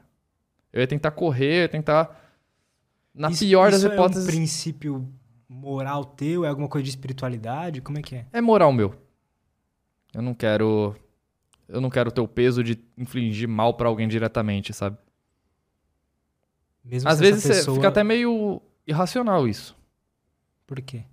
Porque a, a, a outra opção pode ser pior e eu não tô calculando. Mas só por essa questão de eu não querer muito isso, às vezes eu deixo de pensar de forma completa na outra opção, sabe? Aí eu teria que ser mais racional ainda. É, cara, eu acho que eu mataria muito fácil alguém. Sério? Caramba. Depois Se eu vou fazer umas perguntas pra você. O que você prefere? Quer fazer? Vamos ver. Eu tenho que descobrir o que, que você, o que, que você Eu acha muito falo. importante na sua vida. Fala Ah, três coisas das que você acha mais importante. Boa. Ahn, sinceridade? É nesse sentido? Tipo assim, coisa que eu acho importante. Sinceridade comigo. Sim, sim, pode ser. Gosto que os outros sejam sinceros comigo e eu seja com eles. Uhum. É, acho que, que mais? Liberdade, de poder fazer o que eu quiser, a hora que eu quiser. Uhum. E. E minha esposa. Uma pessoa pra. pra... Tá, a pessoa é- facilita a minha questão. É, boa. Você mataria um milhão de pessoas pela sua esposa? Você tem uma metralhadora, você vai. Mas pra salvar ela, por exemplo, se for um milhão de pessoas querendo matar ela. Não, um milhão de pessoas inocentes. Aí chega um cara, me ameaça, fala assim: ó, você tem que matar um milhão de pessoas. Isso. Elas estão todas ali, ó. Assim, Você mataria? mataria, cara. Mas acho que todo mundo mataria, menos você. Se colocasse uma pessoa só, não precisava de um milhão. Ou não, né? Vem o que, que o chat acha Inocente disso. ainda, poxa. Tá, vai, vamos fazer um negócio mais racional ainda. Cara, é porque, Exi- é porque, tipo assim. Pode ser um pouco de ego, né? Tipo, eu não tô nem aí pra um milhão de pessoas, mas eu ligo pra. pra minha esposa, né? Uhum. Tá, vai, uma, uma questão então mais pesada. É, existe um, um dono de uma ONG em que ele tá ajudando pessoas de rua, tá ajudando animais de rua, ele tá fazendo um baita bem pro mundo.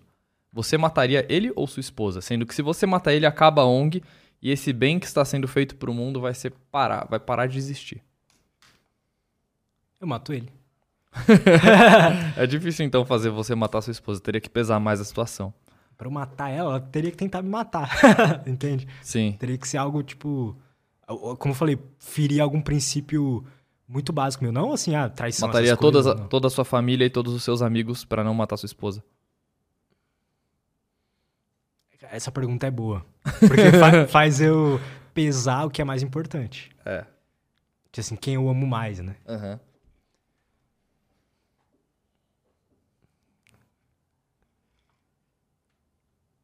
Cara, é foda isso, né? É. foda isso. Tem umas perguntas que eu também fico um tempo pensando. Mas se, se eu fosse botar num papel, então todas as coisas positivas e negativas que ambos, ambos grupos Já Seja- fizeram? já fizeram, acho que provavelmente eu mataria todo o resto também. Peraí. Todo o resto, não a minha esposa. A, a família, amigos, etc. Entende? Ah, entendi. É, cara, eu não sei, eu, eu. Tá aí uma coisa que eu sou estranho também, já que. Eu não tenho muita conexão, assim, com família de sangue, com, com as pessoas de sangue, assim. Eu não. Não tenho essa conexão que todo mundo fala, sabe? Uhum. Nem amigos. Eu gosto dos meus amigos. Você tem mais apego aos amigos do que família. De certa forma, sim. Então seria mais pesado pra você a parte do do matar os amigos do que matar a família. Caralho, agora calma lá. Então vamos lá matar toda a sua família ou todos os seus amigos. Seria fácil responder assim então. Verdade, né? A- O meu cérebro quer que eu responda que eu mataria meus amigos. É, porque às vezes é uma questão cultural de você receber julgamentos das pessoas, ainda mais você falando isso ao vivo, né? Exato. Tipo, É. como assim o cara vai matar a família? Talvez sabe? biológico também, talvez. É, sei. talvez biológico também. É muito difícil responder 100% É legal das ficar coisas pensando nessas racional. coisas. É muito louco, a brincadeira que eu mais gosto. A maioria das pessoas iam, iam se fechar ou sei lá. É, tem gente que não brinca. Tem gente que não brinca de. Assim, eu te perguntei rapidamente e já fiz você se questionar bastante. Eu, já- eu senti um, um aperto no coração, juro pra você, mano. Eu senti um aperto no coração, velho. Eu falei, caralho. Desculpa. É, o objetivo é esse, não o É que eu sou muito bom em o aperto. imaginar a situação também. Aham. Eu me coloco lá. Na situação. Então, Mas se é, eu perguntasse, se fizesse uma entrevista maior com você, ia dificultar mais ainda, entendeu? Sim.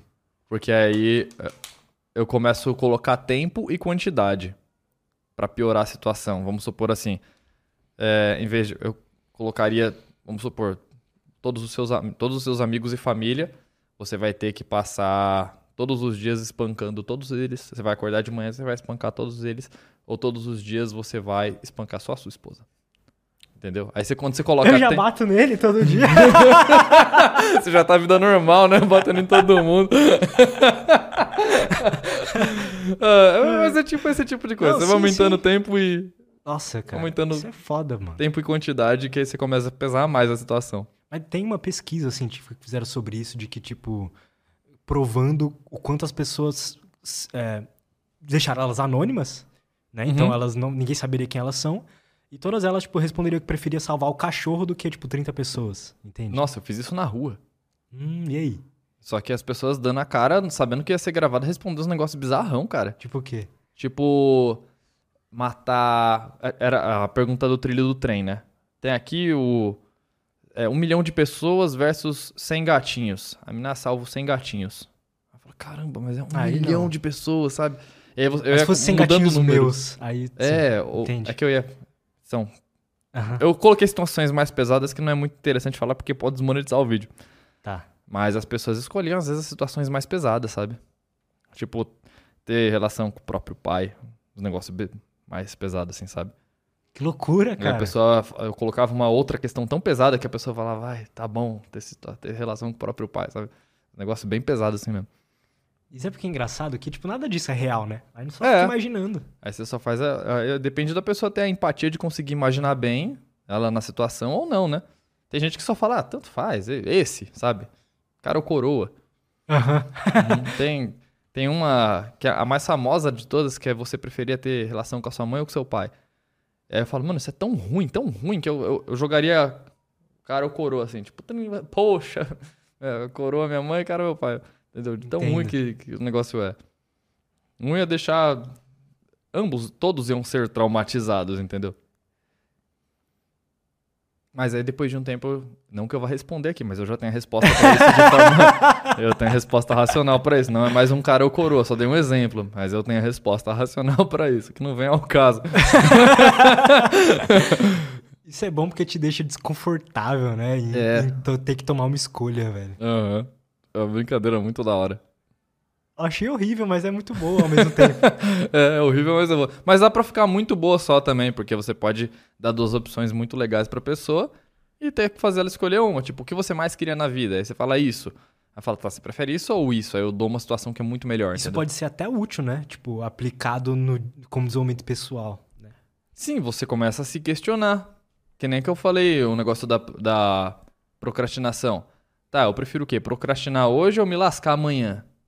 Por ter procrastinado. Entendeu? Você começa a se questionar das coisas também.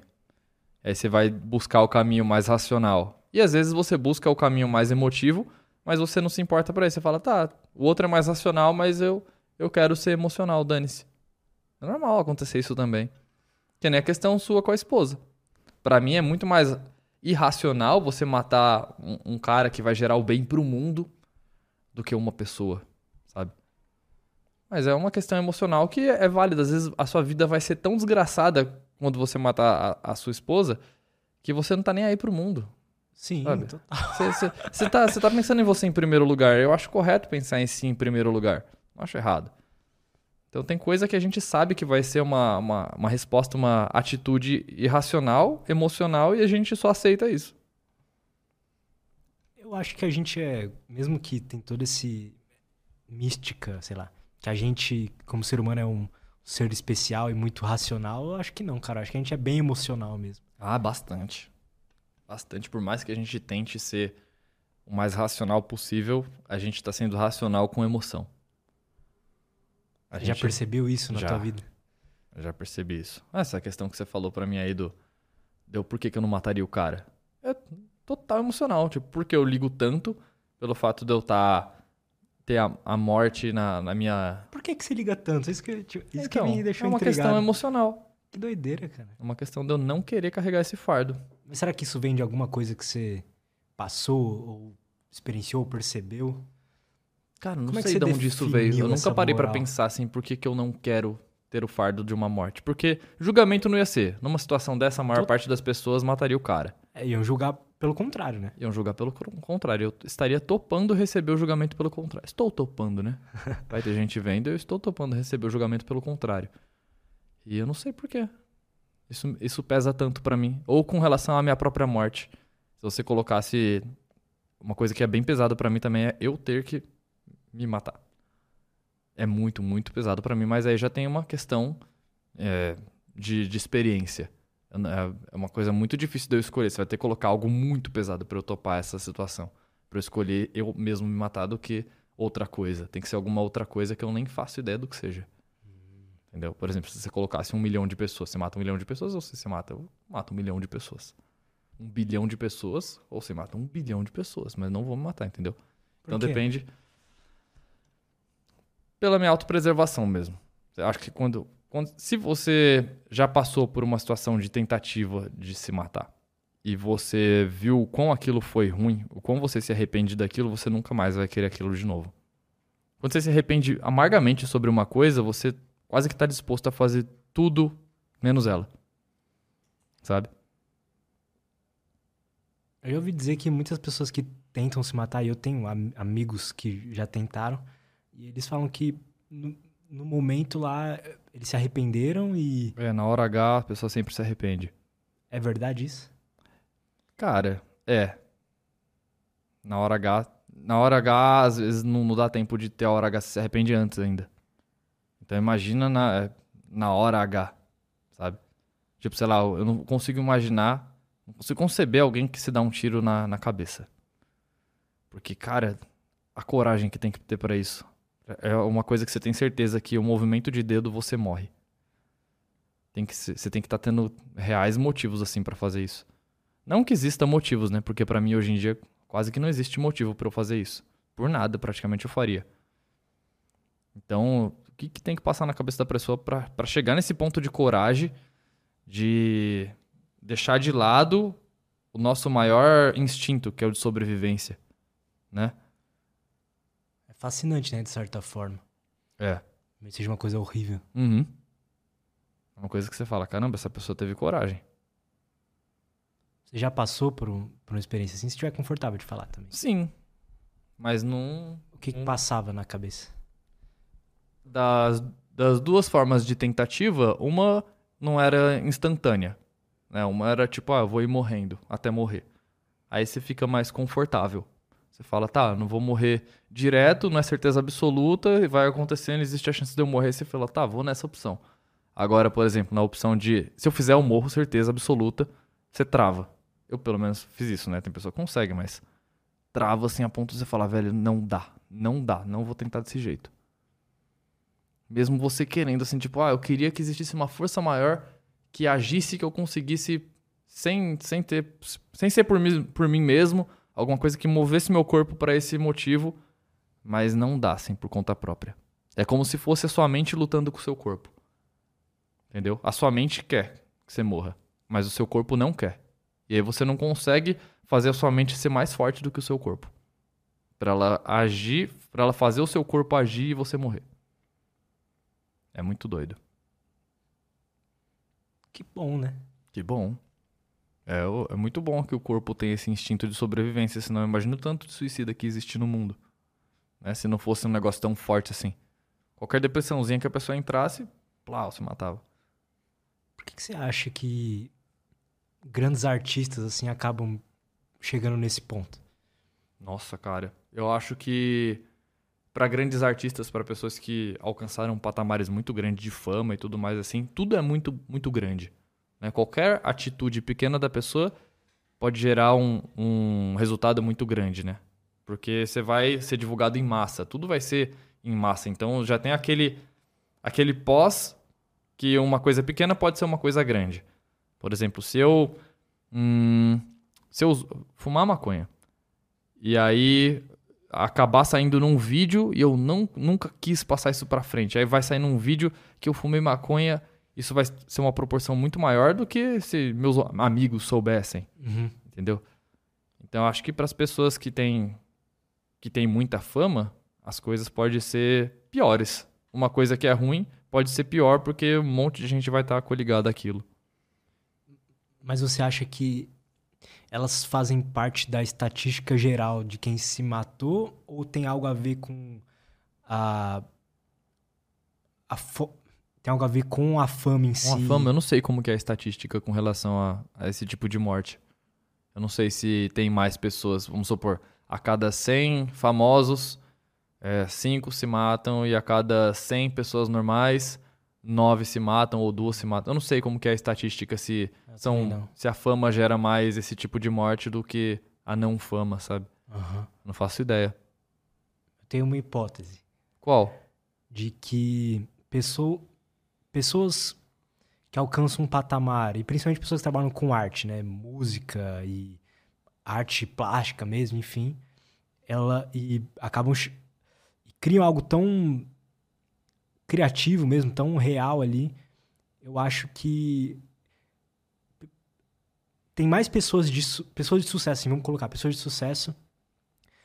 Tem mais pessoas de sucesso com parafusos faltando do que pessoas com parafusos faltando que não são de sucesso, sabe? Entende? Sério? Eu acho que sim. Cara. Por quê? Porque eu acho que você dependendo do ambiente que você tá, o tipo de transtorno mental que você tem pode ser funcional, sabe? Então, um cara bipolar, hum. por exemplo, como eu acho que o Kurt era, por uhum. exemplo, é, ele, em um estado de mania, que é o, sem ser o estado da depressão do, do bipolar, ele conseguia criar de uma forma tão absurda ali que aquilo res, é, res, ressoou, não sei se existe palavra, ressoou com as pessoas, sabe? Entendi. Ou um cara, por exemplo, um bipolar, um empresário, que ele em estado de mania consegue trabalhar, mal dorme e não sente falta disso, sabe? Uhum. E, Como se esses, esses problemas facilitassem a pessoa a alcançar fama pela, pelo que ele causa. É. Dependendo Entendi. do ambiente, né? Uhum. Faz sentido, sim. Pra mim faz sentido. E aí eu acho que esses caras, por exemplo, Chris Cornell, todos esses caras assim, eles eles tinham um sofrimento muito grande, sabe? E durante muito tempo eles criaram músicas sobre o que eles sentiam, né? Uhum. Mas chegou uma hora que é, com relação curou, à né, arte, cara? eu tenho mais ou menos que esse preconceito. Eu acho que é muito mais fácil um artista, independente da arte, fazer esse tipo de coisa do que uma pessoa não, não ligada à arte. Porque eu acho que os artistas eles têm mais sensibilidade no geral. Eu acho que artista em geral tem mais sensibilidade. Porque a arte precisa de uma certa sensibilidade. Então, pro cara se destacar ainda, é porque ele tem mais ainda, sabe? Não só a sensibilidade, mas também a, o tempo de prática e tudo mais, o estudo. Mas tem que ter, a arte tem que ter sensibilidade para ser uma coisa assim sensacional. Então, acredito que pessoas com mais sensibilidade têm mais tendência a isso, né? Não sei. É, faz... talvez. Na minha cabeça é faz sentido. É. Uhum. Talvez esses caras assim, eles precisam. Porque assim, não sei, você já tentou escrever música alguma vez na vida? Já. Eu acho muito difícil, cara. Sério? Puta, eu acho cara, difícil. Cara, eu não acho tão difícil. Eu acho, acho bem tranquilo eu acho fácil quando eu tô com. Quando eu tô muito sensível, sabe? Aquele sentimento. Então, vamos supor que eu tô passando por uma situação muito foda, assim, de triste, de com raiva e etc. Eu, parece que eu consigo.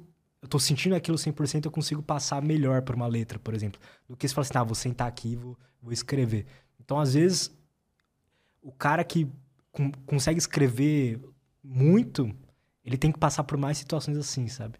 Eu não uhum. sei tem que ser melhor em, em expressar o sentimento, né?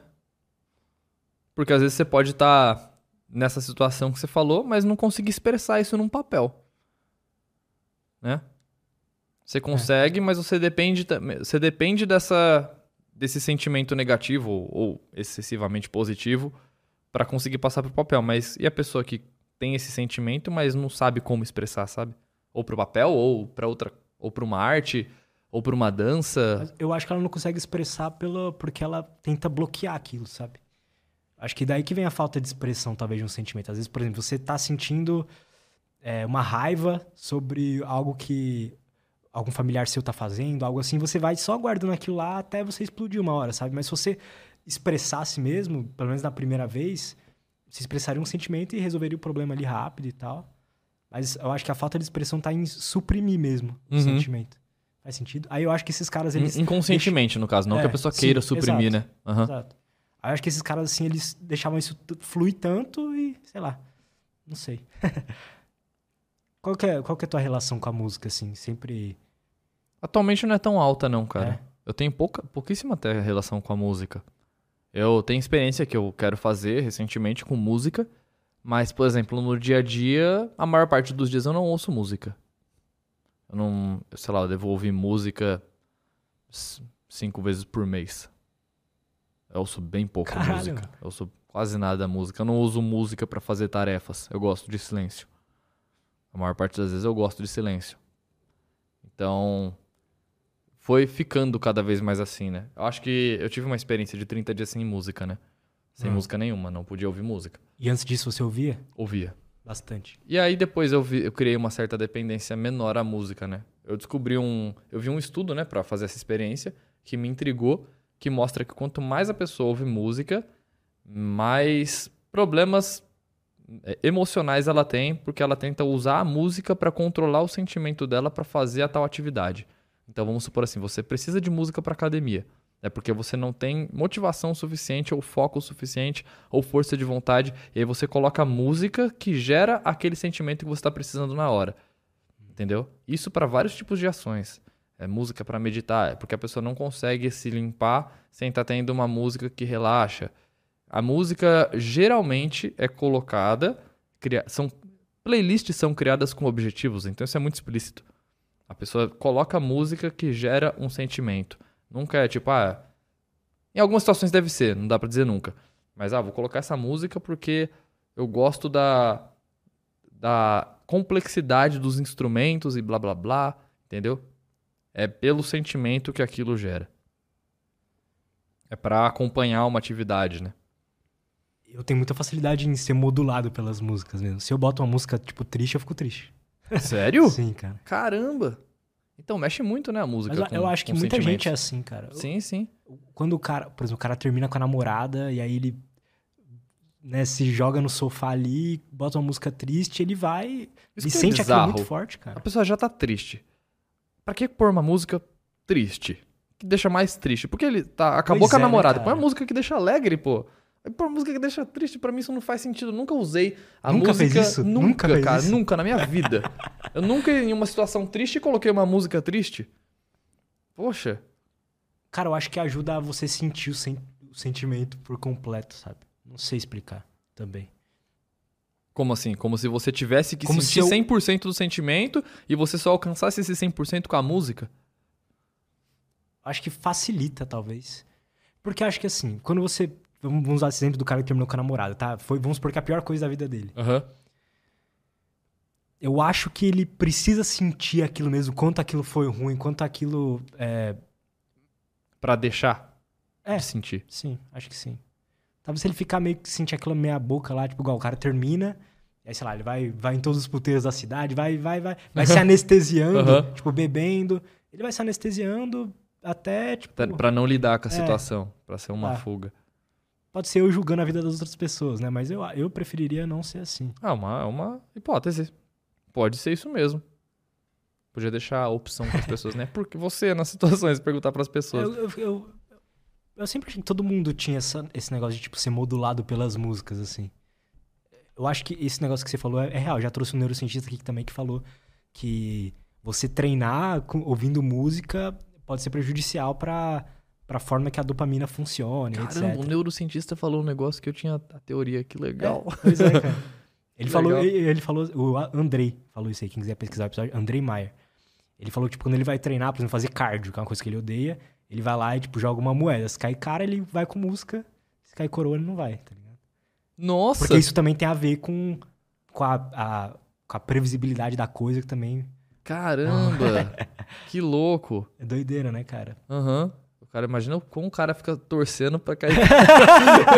Por favor, cai, cara. Você lembra disso, Du, quando ele falou? E. Pois é, eu, eu, eu amo música, cara, e eu. As músicas que eu mais gosto são muito tristes. Eu também. então tem que tomar cuidado. Mas não, não me afeta, né? Não me deixa triste. Eu só ouço falar, caramba, que música boa, sabe? Não me deixa nem um pouco triste. Acho que em mais uma questão que eu sou bem sensível é o quão a arte pode mexer com meus sentimentos. É bem difícil, cara. Sério, cara? Bem difícil. Que legal. É bem difícil alguma, alguma situação criada mexer com os meus sentimentos. Eu ficar muito triste por ver um filme ou uma- por uma música.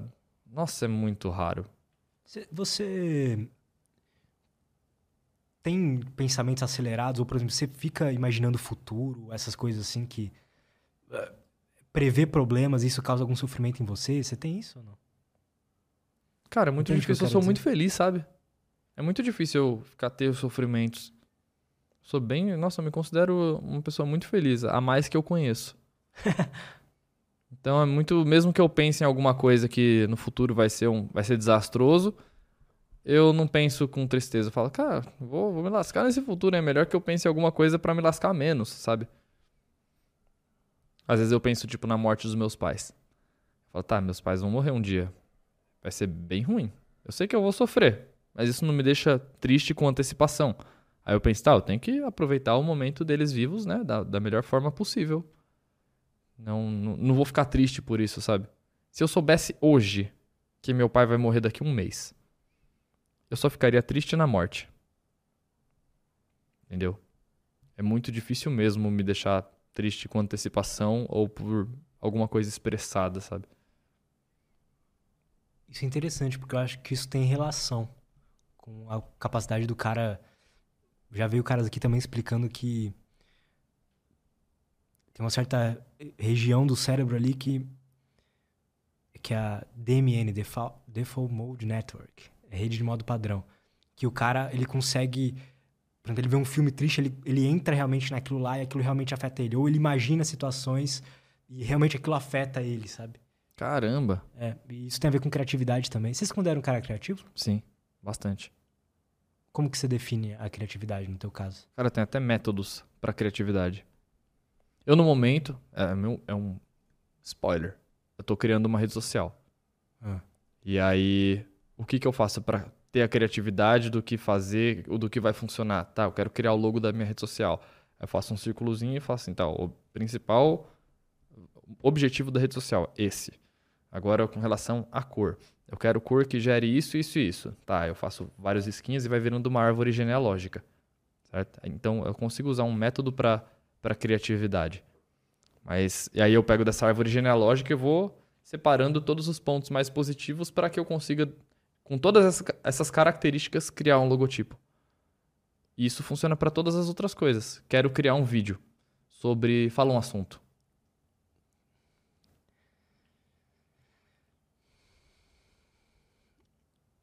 Sem tecnologia nenhuma.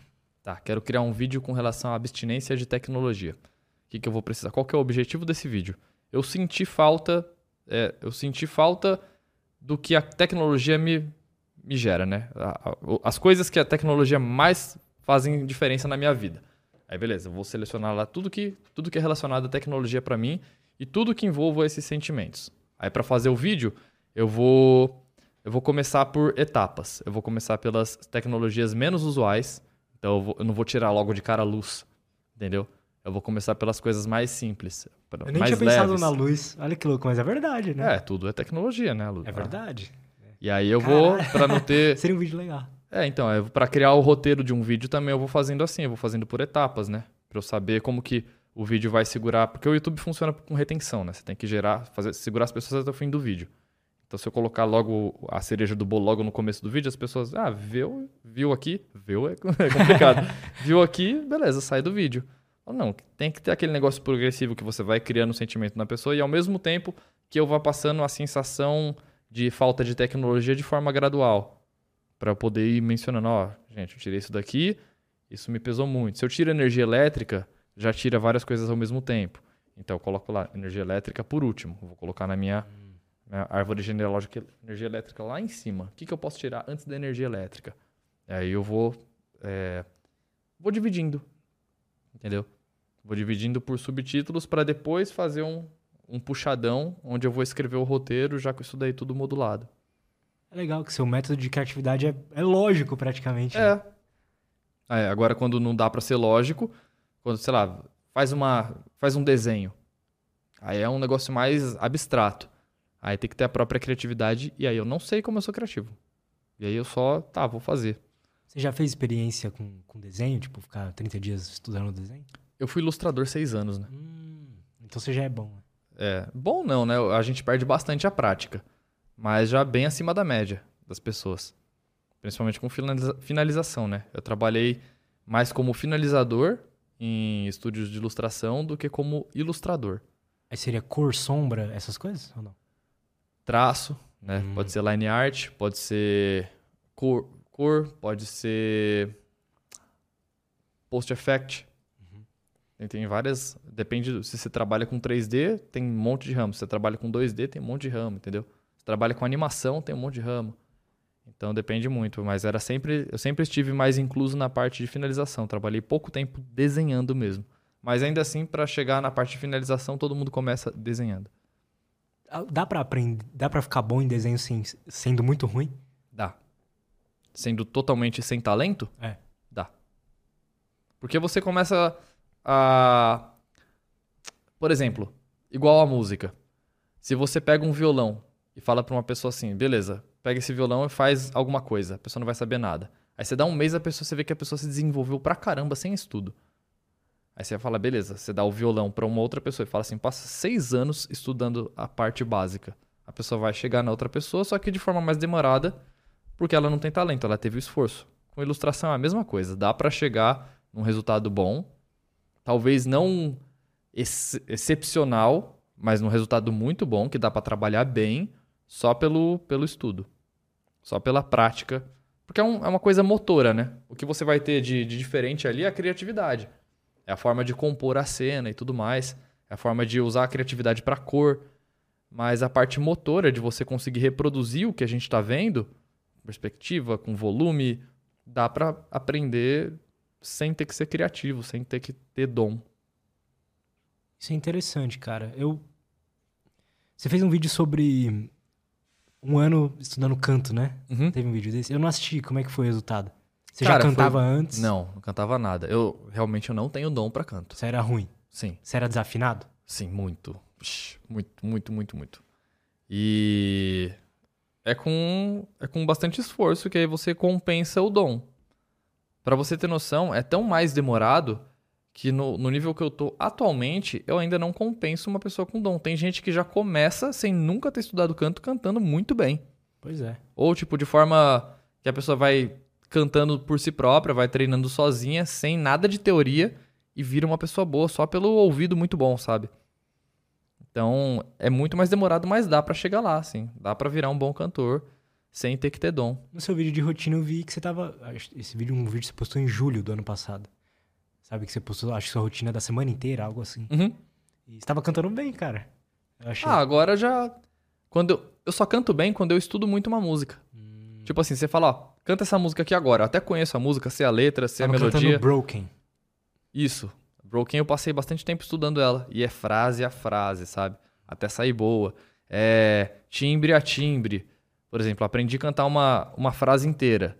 Aí meu professor fala, tá, agora a gente vai adaptar a sua interpretação, porque eu sou péssimo em interpretação.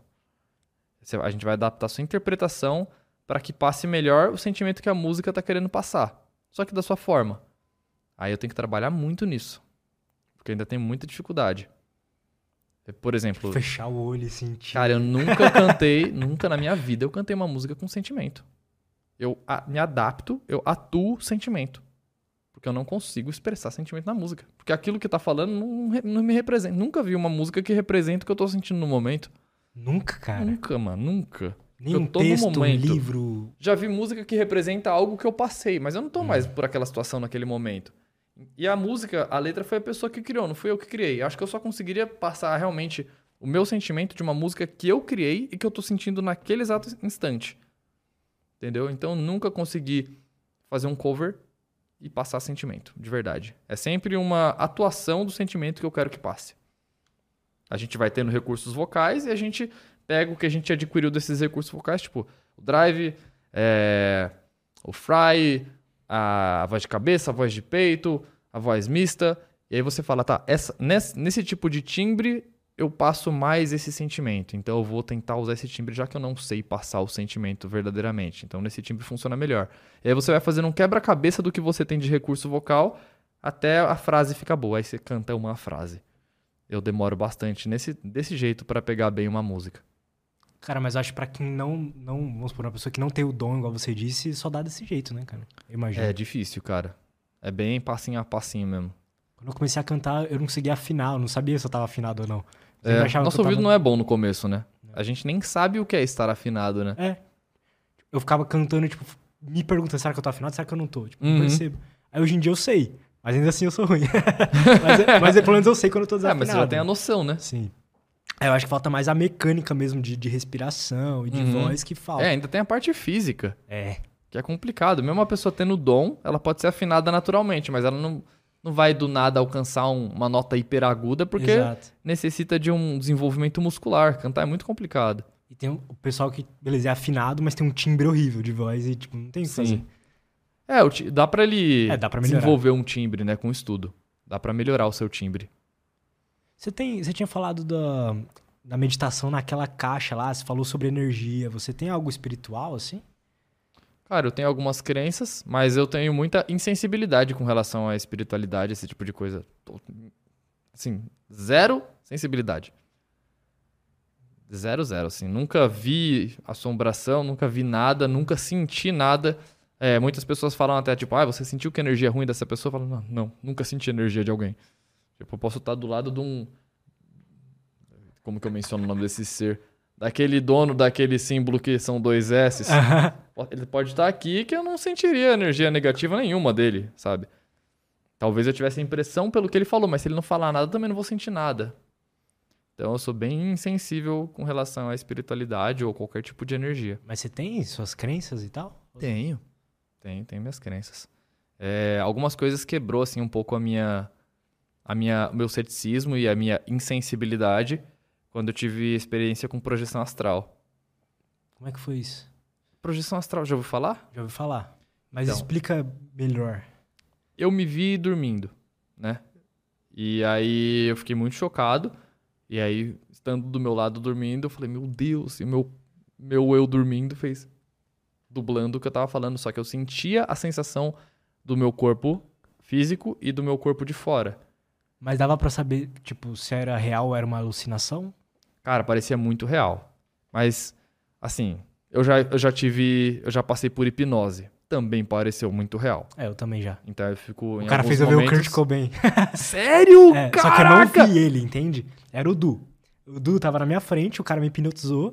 Falou assim: ah, você vai ver uma pessoa que foi muito importante na sua vida e tal, não sei o quê. Aí eu abri o olho assim, comecei a chorar, a tremer, não foi, Du? Tem um vídeo no Instagram. Caramba! Aí eu falei que era o Kurt Cobain, mas não é que eu vi o Du como Kurt Cobain, é que os, é como se. Beleza, tá aí, o Flamino.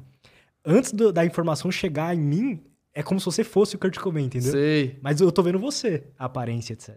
Ah, que diferente esse relato. Eu pensei que a pessoa realmente via. Deve ter Não. caso, né? Que a pessoa Eu não sei, realmente o- é alucinada a ponto de ver aquilo. Será? Outra pessoa que, eu, que foi hipnotizada dessa forma falou a mesma coisa, que ela foi hipnotizada pela. achando que a esposa dela- dele era a Shakira.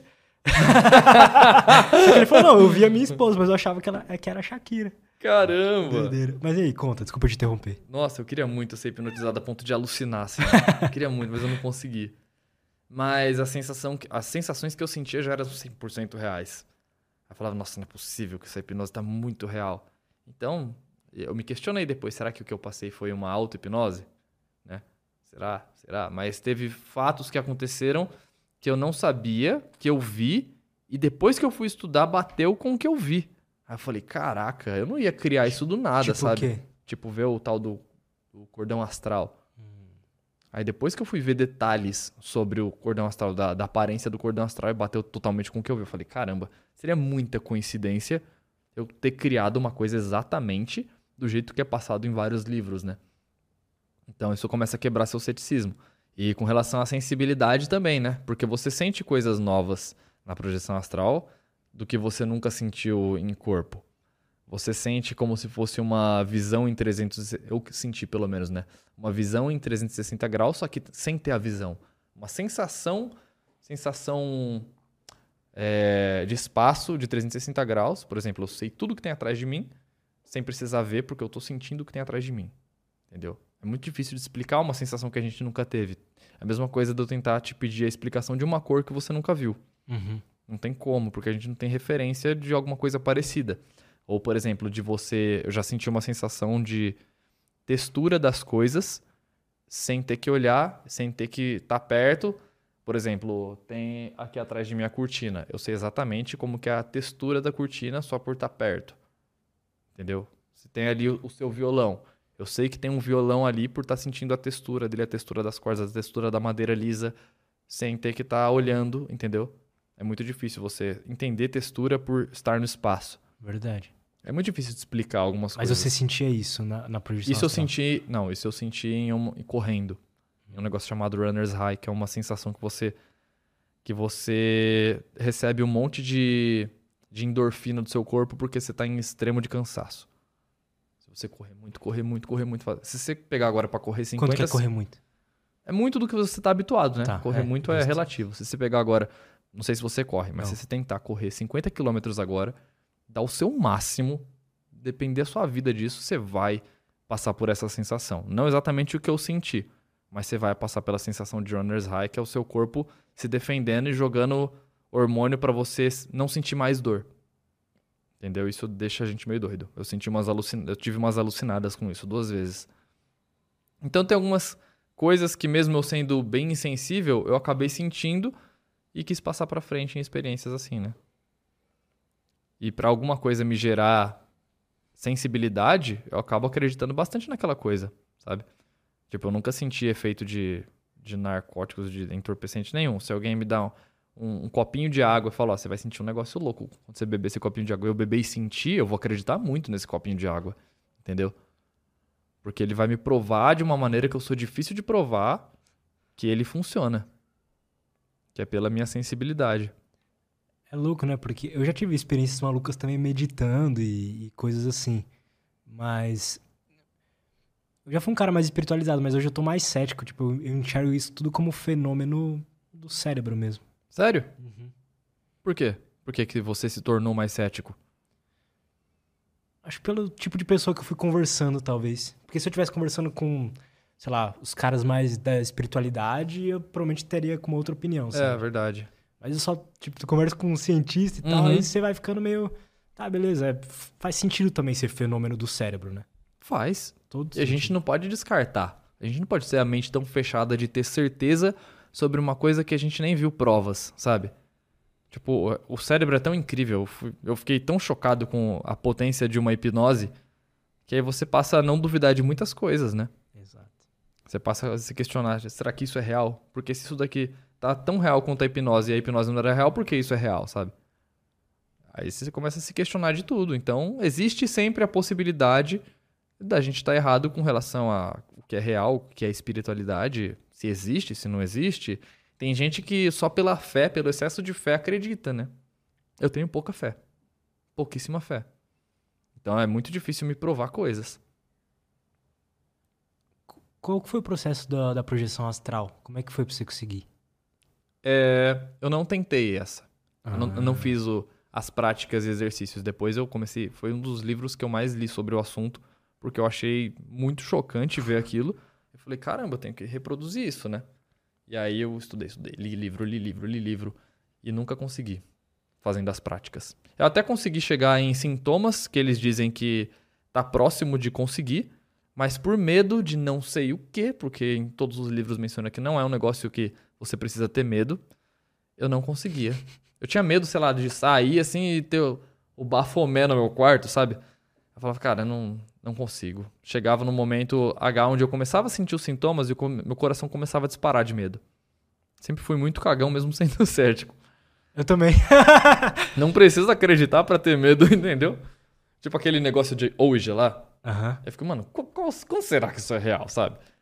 Mas eu não quero descobrir por conta própria. Deixa que alguém descubra, sabe? Já, muita gente já me pediu, ah, faz experiência de. Ou, eu não sei como se pronuncia, Ouija. Aham. Faz, eu falo no canal, não, deixa pra lá. Uma outra vez, não é né? real, não. Imagina que eu tô lá assim, tá? Não vai acontecer nada, é um negócio.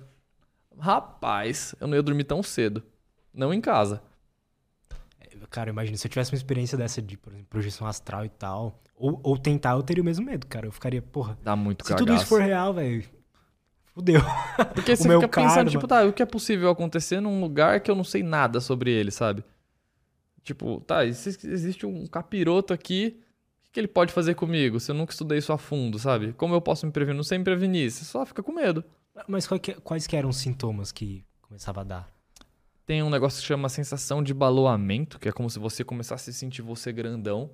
A sensação do estado vibracional, que a galera menciona que você sente o seu corpo. Tem um exercício que você imagina uma luz vindo da cabeça ao pé, e você vai fazendo isso, e aí você começa a sentir essa sensação de. e um barulho, que é, é esse barulho que me disparava o coração, que é um negócio meio que zumbido de abelha com. É um, é um barulho de estalo. Meio parecido com isso. Aí eu começava a ouvir esse barulho de estalo com o zumbido de abelha. E em vários livros menciona bem parecido desse jeito. Aí na hora que eu tava fazendo exercício, eu falava, meu Deus, tá muito perto. Aí o coração. E aí eles falam, não dá para sair se você tiver de coração acelerado. Se você tiver muito muito ativo, sabe? Aí não conseguia. Sempre fiquei travado nessa etapa. É muito louco como as pessoas. Eu já conversei com outras pessoas que também tiveram experiência. Elas relatam coisas muito parecidas, cara. Da projeção astral? Tipo assim, as coisas que né? elas conseguem ver. É, tem um padrão nas coisas. Queria muito sair voando. Oh, imagina que top. É tipo um super poder que dá pra ter, de... então. Pois é, né? Já viu os negócios de experiências de quase morte? Sim. Nossa, cagaço de vez de acontecer um negócio desse comigo também, meu Deus.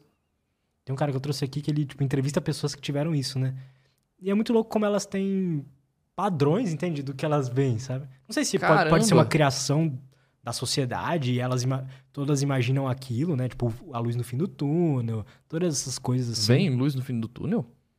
A maioria, cara. Não luz no fim do túnel, mas vê, tipo, luz, é, conversa com seres, essas coisas. Que louco. E todas elas tipo, têm algum padrão ali, sabe? Tem padrão também em pessoas que, que tomam ayahuasca, né? É, verdade. Minha mãe tem tomado muitas vezes, né? A primeira vez que eu fui tomar, ela quis ir junto. Não sei porquê. Eu falei, tá, né? Vamos. Vamos. Eu falei pra ela, é uma experiência do canal, mãe. Vamos, então. Aí ela foi comigo, pra ela foi assim, modificou. Ela é outra pessoa, assim, pós-ayahuasca. E ela foi várias outras vezes. Você acha? Porque meio que ela acabou tendo algumas informações que ela considerou muito eficazes na vida dela, assim, muito valiosas, né? E que fez sentido depois, e aí depois ela tomou outra vez, e aí fez sentido com essa primeira, e aí tomou outra, e aí foi como... Aí levou meu pai, aí levou meu irmão, aí levou minha irmã, aí levou meu tio. Minha família tomou ayahuasca por causa dessa minha primeira experiência. Eu tenho um morro de medo. Sério? Eu não morro porque o meu medo é, tipo, mais uma experiência que eu não vou sentir nada. fui lá pra Campinas, maior rolê. É, fui todo. Fiz todo um preparo. Eu tava esperando assim, nossa, né? Não vou nem poder gravar, vai ser só um relato. Nada. Aconteceu nada. Quando eu pedi a dose extra, o. O. O cara, né? O, o, o dono lá uhum. até falou assim: tem certeza? Você tomou conta? Eu falei, tomei, a quantidade é normal. Aí ele olhou meu, minha, a pupila do meu olho para ver se estava normal. Ele falou, tá bom. Só tinham três, tipo, anciões deles lá que, que repetiram a dose. Aí ele me deu a dose repetida. Nossa, a dose repetida tava densa, cara. Uh, é muito ruim, você não tem noção. Aí eu tomei, eu falei, nossa, agora, agora vai, essa tava densa. Aí fiquei lá sentado. E nada, e nada. Falei, ah, nada, vou... nada, nada, nada, nada, nada, igual beber água. Que loucura. Falei, ah, vou dar, um, vou dar um passeio. O lugar era muito bonito, né? Vou dar um passeio lá fora, né? Pra ver se, se eu respirar um ar, muda alguma coisa. Quando eu levantei, todos os caras já. Porque a galera não levantava. Pra você ter noção, tá ligado? A galera no máximo fazia assim pra vomitar no chão. E aí quando alguém ia levantar para sair do estabelecimento, eles pegavam a pessoa, a pessoa ia andando devagarzinho lá para fora. Aí eu saí pra passear, os caras. Ô, você tá bem? Falei, tô, eles não tá sentindo nada. Falei, não, tô, tô bem normal zero efeitos, assim. Os caras falam, não, não é possível. A gente pode ficar andando com você aqui, porque às vezes você tá respondendo isso meio, não sei, meio no efeito. Eu falei, não, tudo bem. Aí eles ficaram me acompanhando, olha, sei lá, a gente pode voltar? Você tá aí muito tempo, né? Eu falei, não, tudo bem, pode voltar lá. Eu só tô com fome, né? Eu fiquei mó tempo sem comer. Porque demora o efeito, né? É, minha mãe fica, por exemplo, às vezes à noite, seis horas de efeito. E com dose dupla ainda, era pra ter um efeito bem brutal, assim. Aí não, aconteceu nada, voltei para casa, mas pelo menos como foi muito benéfico para minha mãe, valeu a pena, né? A experiência. Eu tive que tirar o vídeo do ar ainda, porque eu no vídeo eu tratei meio que com humor algumas coisas que eu vi lá, né? E aí, como é uma religião, um negócio sério, os caras não gostaram. Eles falaram, poxa, cara, a gente não gostou tanto do, do humor que você usou nessa questão aqui, né? Eles nem falaram assim, tire o vídeo no ar. Eu falei, não, então, beleza, vou tirar, né? Aí eu tirei o vídeo do ar. Pra, se incomodou, eles, eles foram super carinhosos comigo, me receberam super bem. Eu vou lá e faço um vídeo que eles não ficaram um pouco, ficaram um pouco desconfortável, eu preferi tirar do ar. Ah, legal, sabe? Não, não, ia fazer muita diferença na minha vida. Nem, nem que fizesse, né? Como eles me trataram bem, era o mínimo. Legal, cara. E você nunca teve Nem com maconha, nada? Aí falaram, não, você não usou a correta. Não usei. Infelizmente, infelizmente, amigos que. amigos. Hoje, hoje eu me vejo no passado Cara, e é falo, nossa, legal. que, que mente fraca, né? Era fácil dos caras me convencer a usar as coisas pra testar, pra ver se funcionava. Porque na época eu ficava muito intrigado. Os caras falavam assim, não, agora você vai ficar bêbado. Aí não ficava. Aí outro, é que você não bebeu comigo. Aí bebia com ele, não acontecia nada, só acabava a bebida do cara. Aí o, o- a última tentativa disso foi assim, muito excessiva. Aí fiquei pensando, cara, isso deve ter feito muito mal pro meu corpo. Perdi um dia inteiro, fiquei em jejum um dia inteiro, porque ele falou que em jejum funcionaria melhor. Bebida, você fala? É. Não deu certo. Aí hoje em dia, essas pessoas que falam, ah, se, se você beber comigo, você fica bêbado. Eu falo, não quero beber com você. Muito obrigado. Não vai funcionar. O médico já me falou que não vai funcionar. Testei outras coisas muito mais fortes e não funcionou, então não tenho por que eu ficar destruindo meu, minha saúde para tentar provar algo para alguém ou para mim, sabe? Eu sei que não vai dar certo. A não ser que eu vá Seu corpo é muito usar foda, heroína. então, cara. não é top, não, não é, não é legal, não, cara. Porque, sei lá, você tá com uma dor de cabeça, não vai ter remédio. Você tá com. Vixe, vários tipos. Tem os remédios que funcionam. Antibióticos funcionam. Antibióticos. O que eu tenho de problema é que as coisas não sobem pro meu sistema nervoso. Existe um filtro, que é a barreira hema- hematoencefálica, pro sistema nervoso. As coisas não funcionam se precisa passar pela barreira hematoencefálica. Os antibióticos, eu acho que eles agem na bactéria, um negócio assim. Aham. E aí funciona comigo. Agora, remédios tipo de tirar dor, às vezes até anestesia já foi o caso de não funcionar. Aí é problemático. Não é legal. Verdade, né? Entendeu? E eu não queria. Eu queria poder sentir as coisas. Tomar um cogumelo. Não é, não é benéfico. Quando você pode sentir, você tem a opção de sentir, e se você quiser, você não usa e não sente. Eu só tenho a opção de não sentir. não tem be- benefício, entendeu? Eu sou controlado, pô, até com alimentação. Tipo, se eu tenho alimentação tão regrada, você acha que é ser drogado? Você acha que é beber álcool? Claro que não. Se eu não quero nem comer açúcar, imagina beber álcool. Mas essas experiências que você teve de projeção astral e meditação, Wim Hof, todas essas coisas, você sente que teve algum. entrou em um estado alterado de consciência? Sim. O runner's high é É, total. fisicamente comprovado. O a meditação, o Wim Hof sim também, porque seu corpo está super oxigenado, é muito perceptível fisicamente. Ah, meditação, eu já tive uns negócios bem bizarros assim. Eu tô conversando com um rapaz agora chamado Guilherme Romano. Conheço. Já veio aqui, vai vir de novo. segunda vez. Sério? Que legal. Pô, sou muito Mar- marquei um, trom um marquei um de, de conhecer ele recentemente, semana que vem. Irado, cara. Ele é foda. É, então. Eu tô, tô bem ansioso, assim, pra um monte de pergunta, né? O cara é o bichão da meditação mesmo, É, né? sim. Comparado perto dele, eu sou nada da meditação. E então, algumas coisas dá pra sentir assim, até difícil de explicar com relação à meditação. É aquele negócio da, de sentir a textura, é difícil explicar pras pessoas, sabe? A- acho que a, a sensação mais legal, eu nunca cheguei num estado de nirvana, mas a sensação mais legal que eu já senti com meditação, a, a analogia que eu criei é como se eu fosse um copo cheio de água e aí você me colocasse em um mar, onde o que tem dentro de mim é a mesma coisa que o que tem fora. E aí você vira o copo de ponta cabeça e tira o copo do mar. Então não vai ter uma coisa mais que divide o que é dentro de mim e o que é de fora. Então você se sente como se fosse um todo. Você se sente a mesa, eu me sinto você, eu me sinto tudo o que tá aqui como se fosse uma coisa só. Você não sente divisões, como se fosse a, a, a parede da pele, sabe? Eu entendo o que você tá falando. É isso que eu senti. Assim, que foi até hoje o mais legal pra mim. Mas nunca cheguei em um estado de nirvana. Acho que o estado de nirvana deve estar além disso. Porque eu já vi uns relatos e tá longe do que eu, do que eu Como que senti. é o estado de Nirvana? Cara, um negócio como se fosse de único, única sensação de coisa boa, assim, não existe sensação negativa dentro do estado de nirvana. Nessa sensação que eu senti ainda tinha dúvida, tipo, será que eu tô sentindo isso de verdade? Será que eu morri? Sabe, é um negócio tão forte que você começa a se questionar e você nem curte tanto a sensação. A última experiência que eu tive parecida assim, eu parecia que eu tinha. Eu falei assim, ah, isso aqui deve ser como quando a gente morre. Tipo isso. Sério? É. Com meditação? É. Ah, você medita bem então. Medita.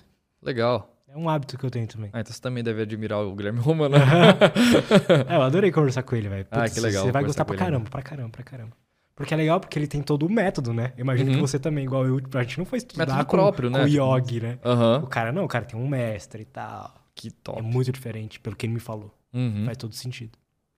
Mas é, tipo, você- eu, eu, eu entendi a metáfora que você falou, porque a última, a última experiência legal que eu tive com meditação, que às vezes você medita e não dá nada, né? Também. Uhum. Mas a última legal que eu tive foi. Eu senti exatamente isso. Só que o que veio na minha cabeça foi que, ah tá, então, se eu morrer, é isso que, que acontece. Que é uma sensação de, de comunhão com o todo, né? Uhum. Ah, você sentiu isso? Senti, da, da minha analogia? Que legal. Só que de uma, eu. Então funciona a minha analogia. é, só que eu interpretei de uma outra forma. Eu Aham. pensei, tipo assim, tá. É como se eu não existisse. Entende? ah, entendi. É o contrário da minha. É, como se eu fosse tudo. entendi. Total. É, mas é uma forma de interpretar diferente, mas a sensação física deve ser muito parecida. E você De já não ter teve paredes. sensações de êxtase, assim, meditando? Não, acho que não. Nunca. Acho que êxtase não de muita felicidade, alguma É, coisa assim? Não. Já, velho. Sério? Eu vou te passar um cara pra você tentar conversar com ele também. Já veio aqui também. Eu fiz medita- uma meditação com ele, né? Ele tem uma empresa disso. O cara, tipo, é, todos os dias, 11, 11 da manhã, ele tem um pessoal que medita com ele.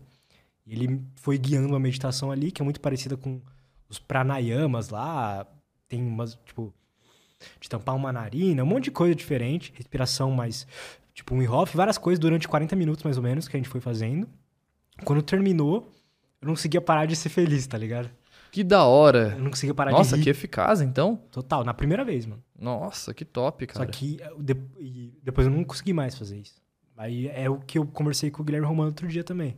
A vez que ele veio aqui. A meditação é isso, ela vai te dando pequenos. Essas pequenas sensações legais. E você tá sempre querendo ou não, meio que querendo estar ali. Mas quem consegue são poucos, né? Tipo, Uhum. e tá num estado 100% de êxtase, né? Que é o nirvana. Uhum. Mas é, eu não conseguia parar de sorrir, mano. É muito louco isso, cara. Que da hora, eu É bem queria. legal. Aí, sensações de êxtase que eu já tive também. Eu já tive êxtase, te cortando um pouco, com sound healing. Já ouviu falar sound healing? Já, mas o que, que é isso? E comunhão do cacau. É um, é um ritual onde vai já ter chá de cacau, que não é forte igual o ayahuasca, pelo menos não pra mim, né? Tem, tem suas diferenças, mas ele não, não gera o que gera a ayahuasca nas pessoas, assim, tal. A pessoa toma... Nunca vi ninguém falando, nossa, estou sentindo isso pelo cacau, sabe? Alucinar. É, não, não. E as pessoas aplicam música em você. Eles tocam músicas, geralmente com instrumentos orgânicos, assim, é uma sala com um monte de instrumentos. Fiz uma experiência disso no canal. E em certo momento que você tá lá de olho fechado e tal, vem uma galera com flauta, com instrumentos assim na mão, mira em você e, e usa os instrumentos ali mirados pra você. E aí eu via cores, cara. Eu via bolinhas azuis passando quando passavam aquele negocinho. Sabe? E aí eu ficava me questionando, meu Deus, eu estou vendo cores, que legal, meu Deus do céu. E aí eu falava, será que eu tô vendo coisa aleatória? E aí quando eu tocava um instrumento, tinha cores, padrões dos instrumentos. Quando fazia blilin, era sempre as bolinhas azul. Quando fazia uh, da, da flauta, era sempre um, uma, uma fumacinha amarela. Tipo uma sinestesia. Isso. Tipo, uma- é exatamente uma sinestesia. Eu falei, que legal, nunca tinha sentido algo assim. É muito difícil, né? Fazer eu sentir algo. Aí eu vou num, num negócio que eu nem tava com expectativa de ser tão poderoso. Que foi sound healing, aí eu fui e gerou isso. Que interessante. Uhum, é legal que legal. tipo, são coisas que não, não é um químico, né, que você tá tomando. É, é, teve o, o chá, mas o chá não. É cacau, sabe? Não, não é o- algum psicoativo muito brutal, assim, igual a ayahuasca. Aham. Cara, isso é muito louco, cara. Cara, Da podemos fazer uma pausa rapidinho? Vejo se tem umas perguntinhas da galera, vou no Vamos. banheiro e a gente já volta. Bora? Cara, você tava falando aqui em off, qual a experiência que você não quer. Você quer continuar fazendo? Ah, tem parkour. Eu comecei a fazer parkour, eu achei muito top. Inclusive, agora eu criei um evento assim de 4 em 4 meses pra juntar a galera do parkour num lugar só pra tentar fortalecer esse movimento que eu achei incrível, o esporte. E aí eu tô fazendo isso daí de 4 em 4 meses pra cada vez mais esse encontro ficar maior. Aí sempre no mesmo local, no mesmo horário, acontece esse encontro de parkour. Aí, tipo, caras mais top do Brasil vão estar por lá.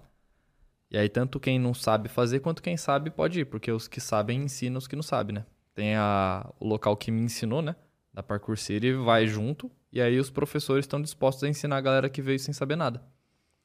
É, patins também, eu dei continuidade, porque é, é muito legal, cara, até como meio de transporte, né?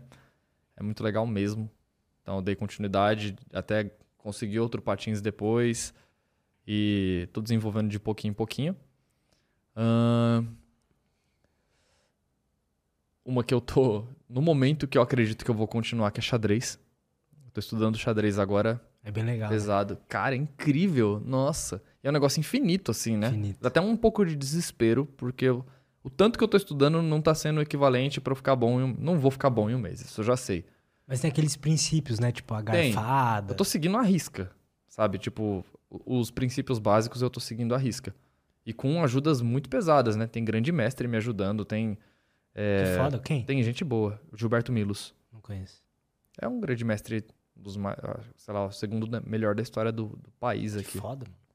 Então, tô com alguns caras muito fortes me ajudando.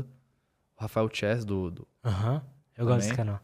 é, marquei de, de gravar com ele recentemente. E eu tô adorando o xadrez. Então, com certeza, eu vou dar continuidade. É... Beisebol, dei pouca continuidade, mas virou um dos esportes que eu mais gosto. Hoje eu adoro assistir beisebol. Ah, alguns hábitos, né? Como eu já mencionei. Tipo, banho frio, que continua sendo muito útil. É, veganismo, né? Que pr- primeiro virei vegetariano, depois virei, virei vegano. O cubo mágico, acabei aprendendo vários. Eu aprendi o cubo mágico em 24 horas para um vídeo, mas depois acabei desenvolvendo melhor o tempo. Depois fui para outros cubos mágicos. Acho muito da hora. Muito legal mesmo o cubo mágico. É, Uma que eu já tinha aprendido antes, que eu nem coloquei no canal, foi malabarismo. né? Agora eu tô querendo desenvolver mais. É muito da hora também. E é uma coisa até que rápida de aprender, sabe? Tem muitos tipos de malabares, então dá pra você sempre evoluir um pouquinho por dia. É muito legal. Nossa, tem bastante coisa. Bastante coisa que vale a pena dar continuidade, assim, que é bem a minha cara. Como que você faz pra manter tantos hobbies, assim? Eu não me coloco uma, uma regra de ter que fazer uma vez por semana ou duas vezes por semana. Eu só faço.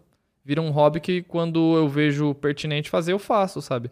Por exemplo, andar de patins. Eu posso passar a semana inteira sem patinar, mas se eu for fazer uma viagem, sei lá, pro sul, vou levar o patins porque é muito legal patinar em locais diferentes. E dá pra você conhecer mais do, do ambiente se você tiver de patins do que a pé, né? Às vezes dá até um pouco de, de preguiça, assim, porque é pesado carregar na mala e tal. Aí falo, hum, será que vale a pena? Mas vale a pena.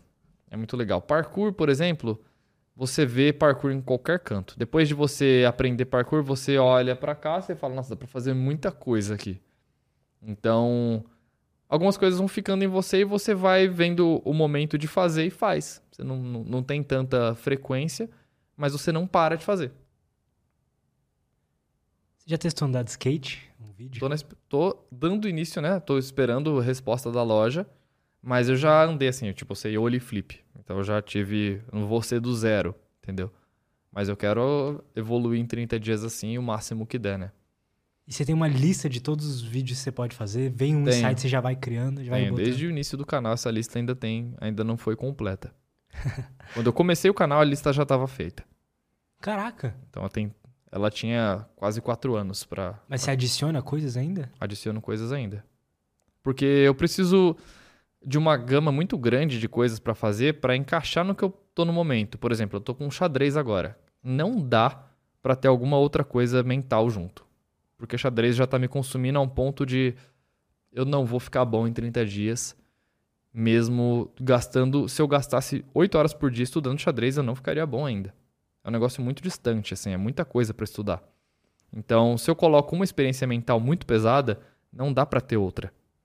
Então, eu tenho que ter bastante opção pra montar o meu mês de experiência, entendeu? Pra montar o que eu vou- o meu combo de experiência de 7 dias, de 30 dias, de 24 horas de experiência social. Às vezes dá duas ou três de 30 dias, quando uma não não reflete no mesmo resultado da outra, entendeu? Então, quanto mais eu tiver na lista, melhor pra eu me organizar. Pô, cara, muito foda, cara. Bom, tem uma perguntinha aqui do, do James Scott, que mandou o seguinte. Após tantos experimentos, você encontrou alguma ligação entre eles que provocasse sucesso? Como alimentação, sono, alguma distração ou hábito pessoal? Um super foco. Eu consigo usar, vamos supor assim, sempre que eu vou pegar alguma experiência para Cristo assim, fala, não, vou pegar essa daqui e vou ficar bom nesse período. Vale mais a pena você é, treinar com hiperfoco em pouco tempo do que você passar muito tempo é, dedicando a ela sem estar hiperfocado. Aí é uma meditação que eu faço específica para hiperfoco. Então vamos supor, se eu vou estudar xadrez agora, eu vou parar uma hora para estudar xadrez sem nenhuma, nenhum tipo de interrupção, só xadrez, sem pensar em nenhuma outra coisa, só xadrez e fazendo o máximo possível para absorver esse conteúdo, entendeu? Ao invés de eu estudar duas horas de xadrez por dia, eu posso estudar uma com hiperfoco. Isso funciona para todas as outras. Se eu, se eu utilizar melhor o meu tempo com mais eficácia naquele curto período de tempo, é melhor do que eu estudar muito com, com pouca concentração, entendeu? E como eu tenho que fazer muitas coisas ao mesmo tempo, isso é muito necessário. Então, esse, o hiperfoco, você se dedicar ao hiperfoco, é uma técnica que funciona em todas, assim, funciona para todas. Mas tem alguma meditação que você faz? Você falou? Tem. Pra, pra eu, eu medito para hiperfoco. Eu me limpo antes e é como se eu estivesse criando é, bonequinhos no meu. Eu, eu, faço meio que uma. Como se possa dizer isso? Eu faço meio que uma, um filminho dentro do meu corpo de tudo sendo montado para esse hiperfoco ser gerado. Como assim?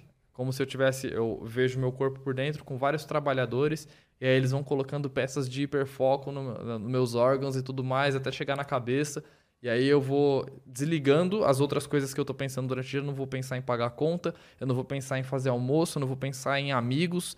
É só isso que eu vou pensar. E aí tudo dentro do meu corpo vai ficando com os desenhos desse, dessa coisa que eu tenho que fazer. Xadrez. Aí vou, vai, vai ter imagens de cavalo no meu cérebro, vai ter é, personagens pintando o tabuleiro de xadrez no meu coração. E aí isso vai. Aí depois que eu volto da minha meditação. Isso eu tô explicando de uma forma bem minimizada. E aí depois que eu volto, termino essa meditação, eu falo, tá, agora vai ser isso. E aí eu uso o hiperfoco para esse. Maneiro, cara. Esse objetivo, entendeu? É legal é como isso. se você virasse um, um autista durante um período. Esquizofrênico, né? É, aí dá pra evoluir as coisas muito rápido, assim, cara. Dá pra ter um desenvolvimento muito forte, assim. No, no patins, por exemplo, a, a menina que me ensinou falou que nunca tinha visto alguém desenvolver tão rápido as coisas, mas se você tem hiperfoco, você consegue desenvolver rápido. No parkour, meu professor também falou, cara, você desenvolveu o que muitos alunos desenvolvem em um ano, você desenvolveu em um mês. Então dá, se você usar hiperfoco... Isso é muito interessante, cara.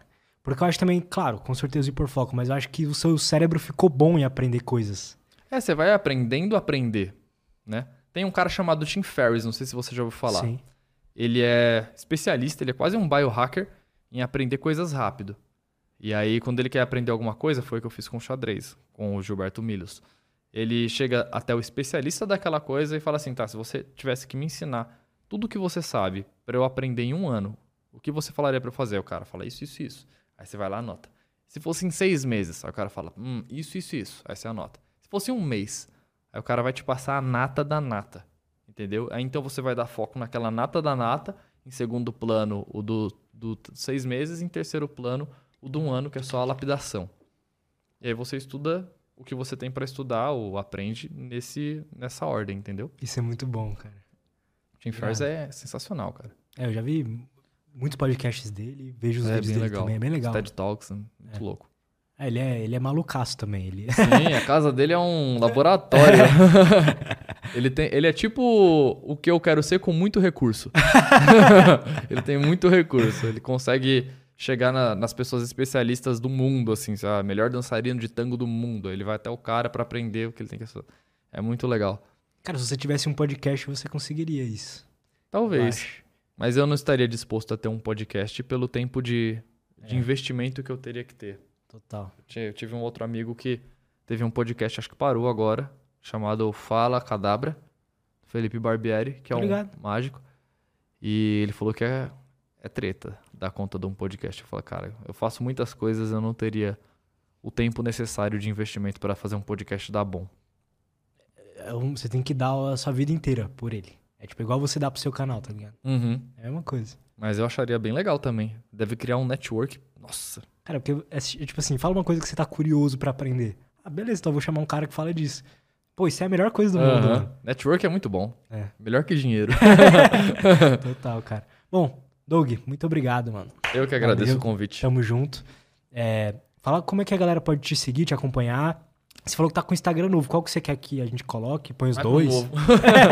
Bom, tem os dois, né? Tem um onde eu falo só sobre as experiências, que é o Flamino Experiência, o Instagram. E tem o meu pessoal, que é onde eu falo mais da minha vida pessoal e tudo mais, que é o Flamino Doug, Qual que é o novo?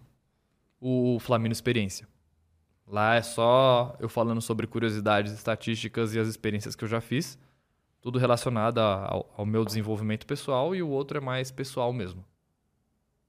É mais particular, Legal. cara. porém aberto. Legal, cara. Bom, muito obrigado por ter vindo aí pra gente trocar essa ideia. Imagina. E, cara, sabe o que eu esqueci, velho? Agora que eu olhei aqui. Presentinho da Insider pra você. sério? Caralho. Nossa, você vai aumentar minha coleção. ah, não quero. Posso abrir aqui? Pode, abre aí, pô. Eu não sei que tamanho você usa. Presente bom. P. P? Ah, então depois a gente troca ali. Eu tenho uma P. Que essa aí é M. Não, Então, pode deixa eu abrir, puxar pode de- abrir, pode abrir. Tem certeza? É, porque eu vou precisar abrir pra, pra pegar de volta. Ah, tá. Entendeu? Pode abrir.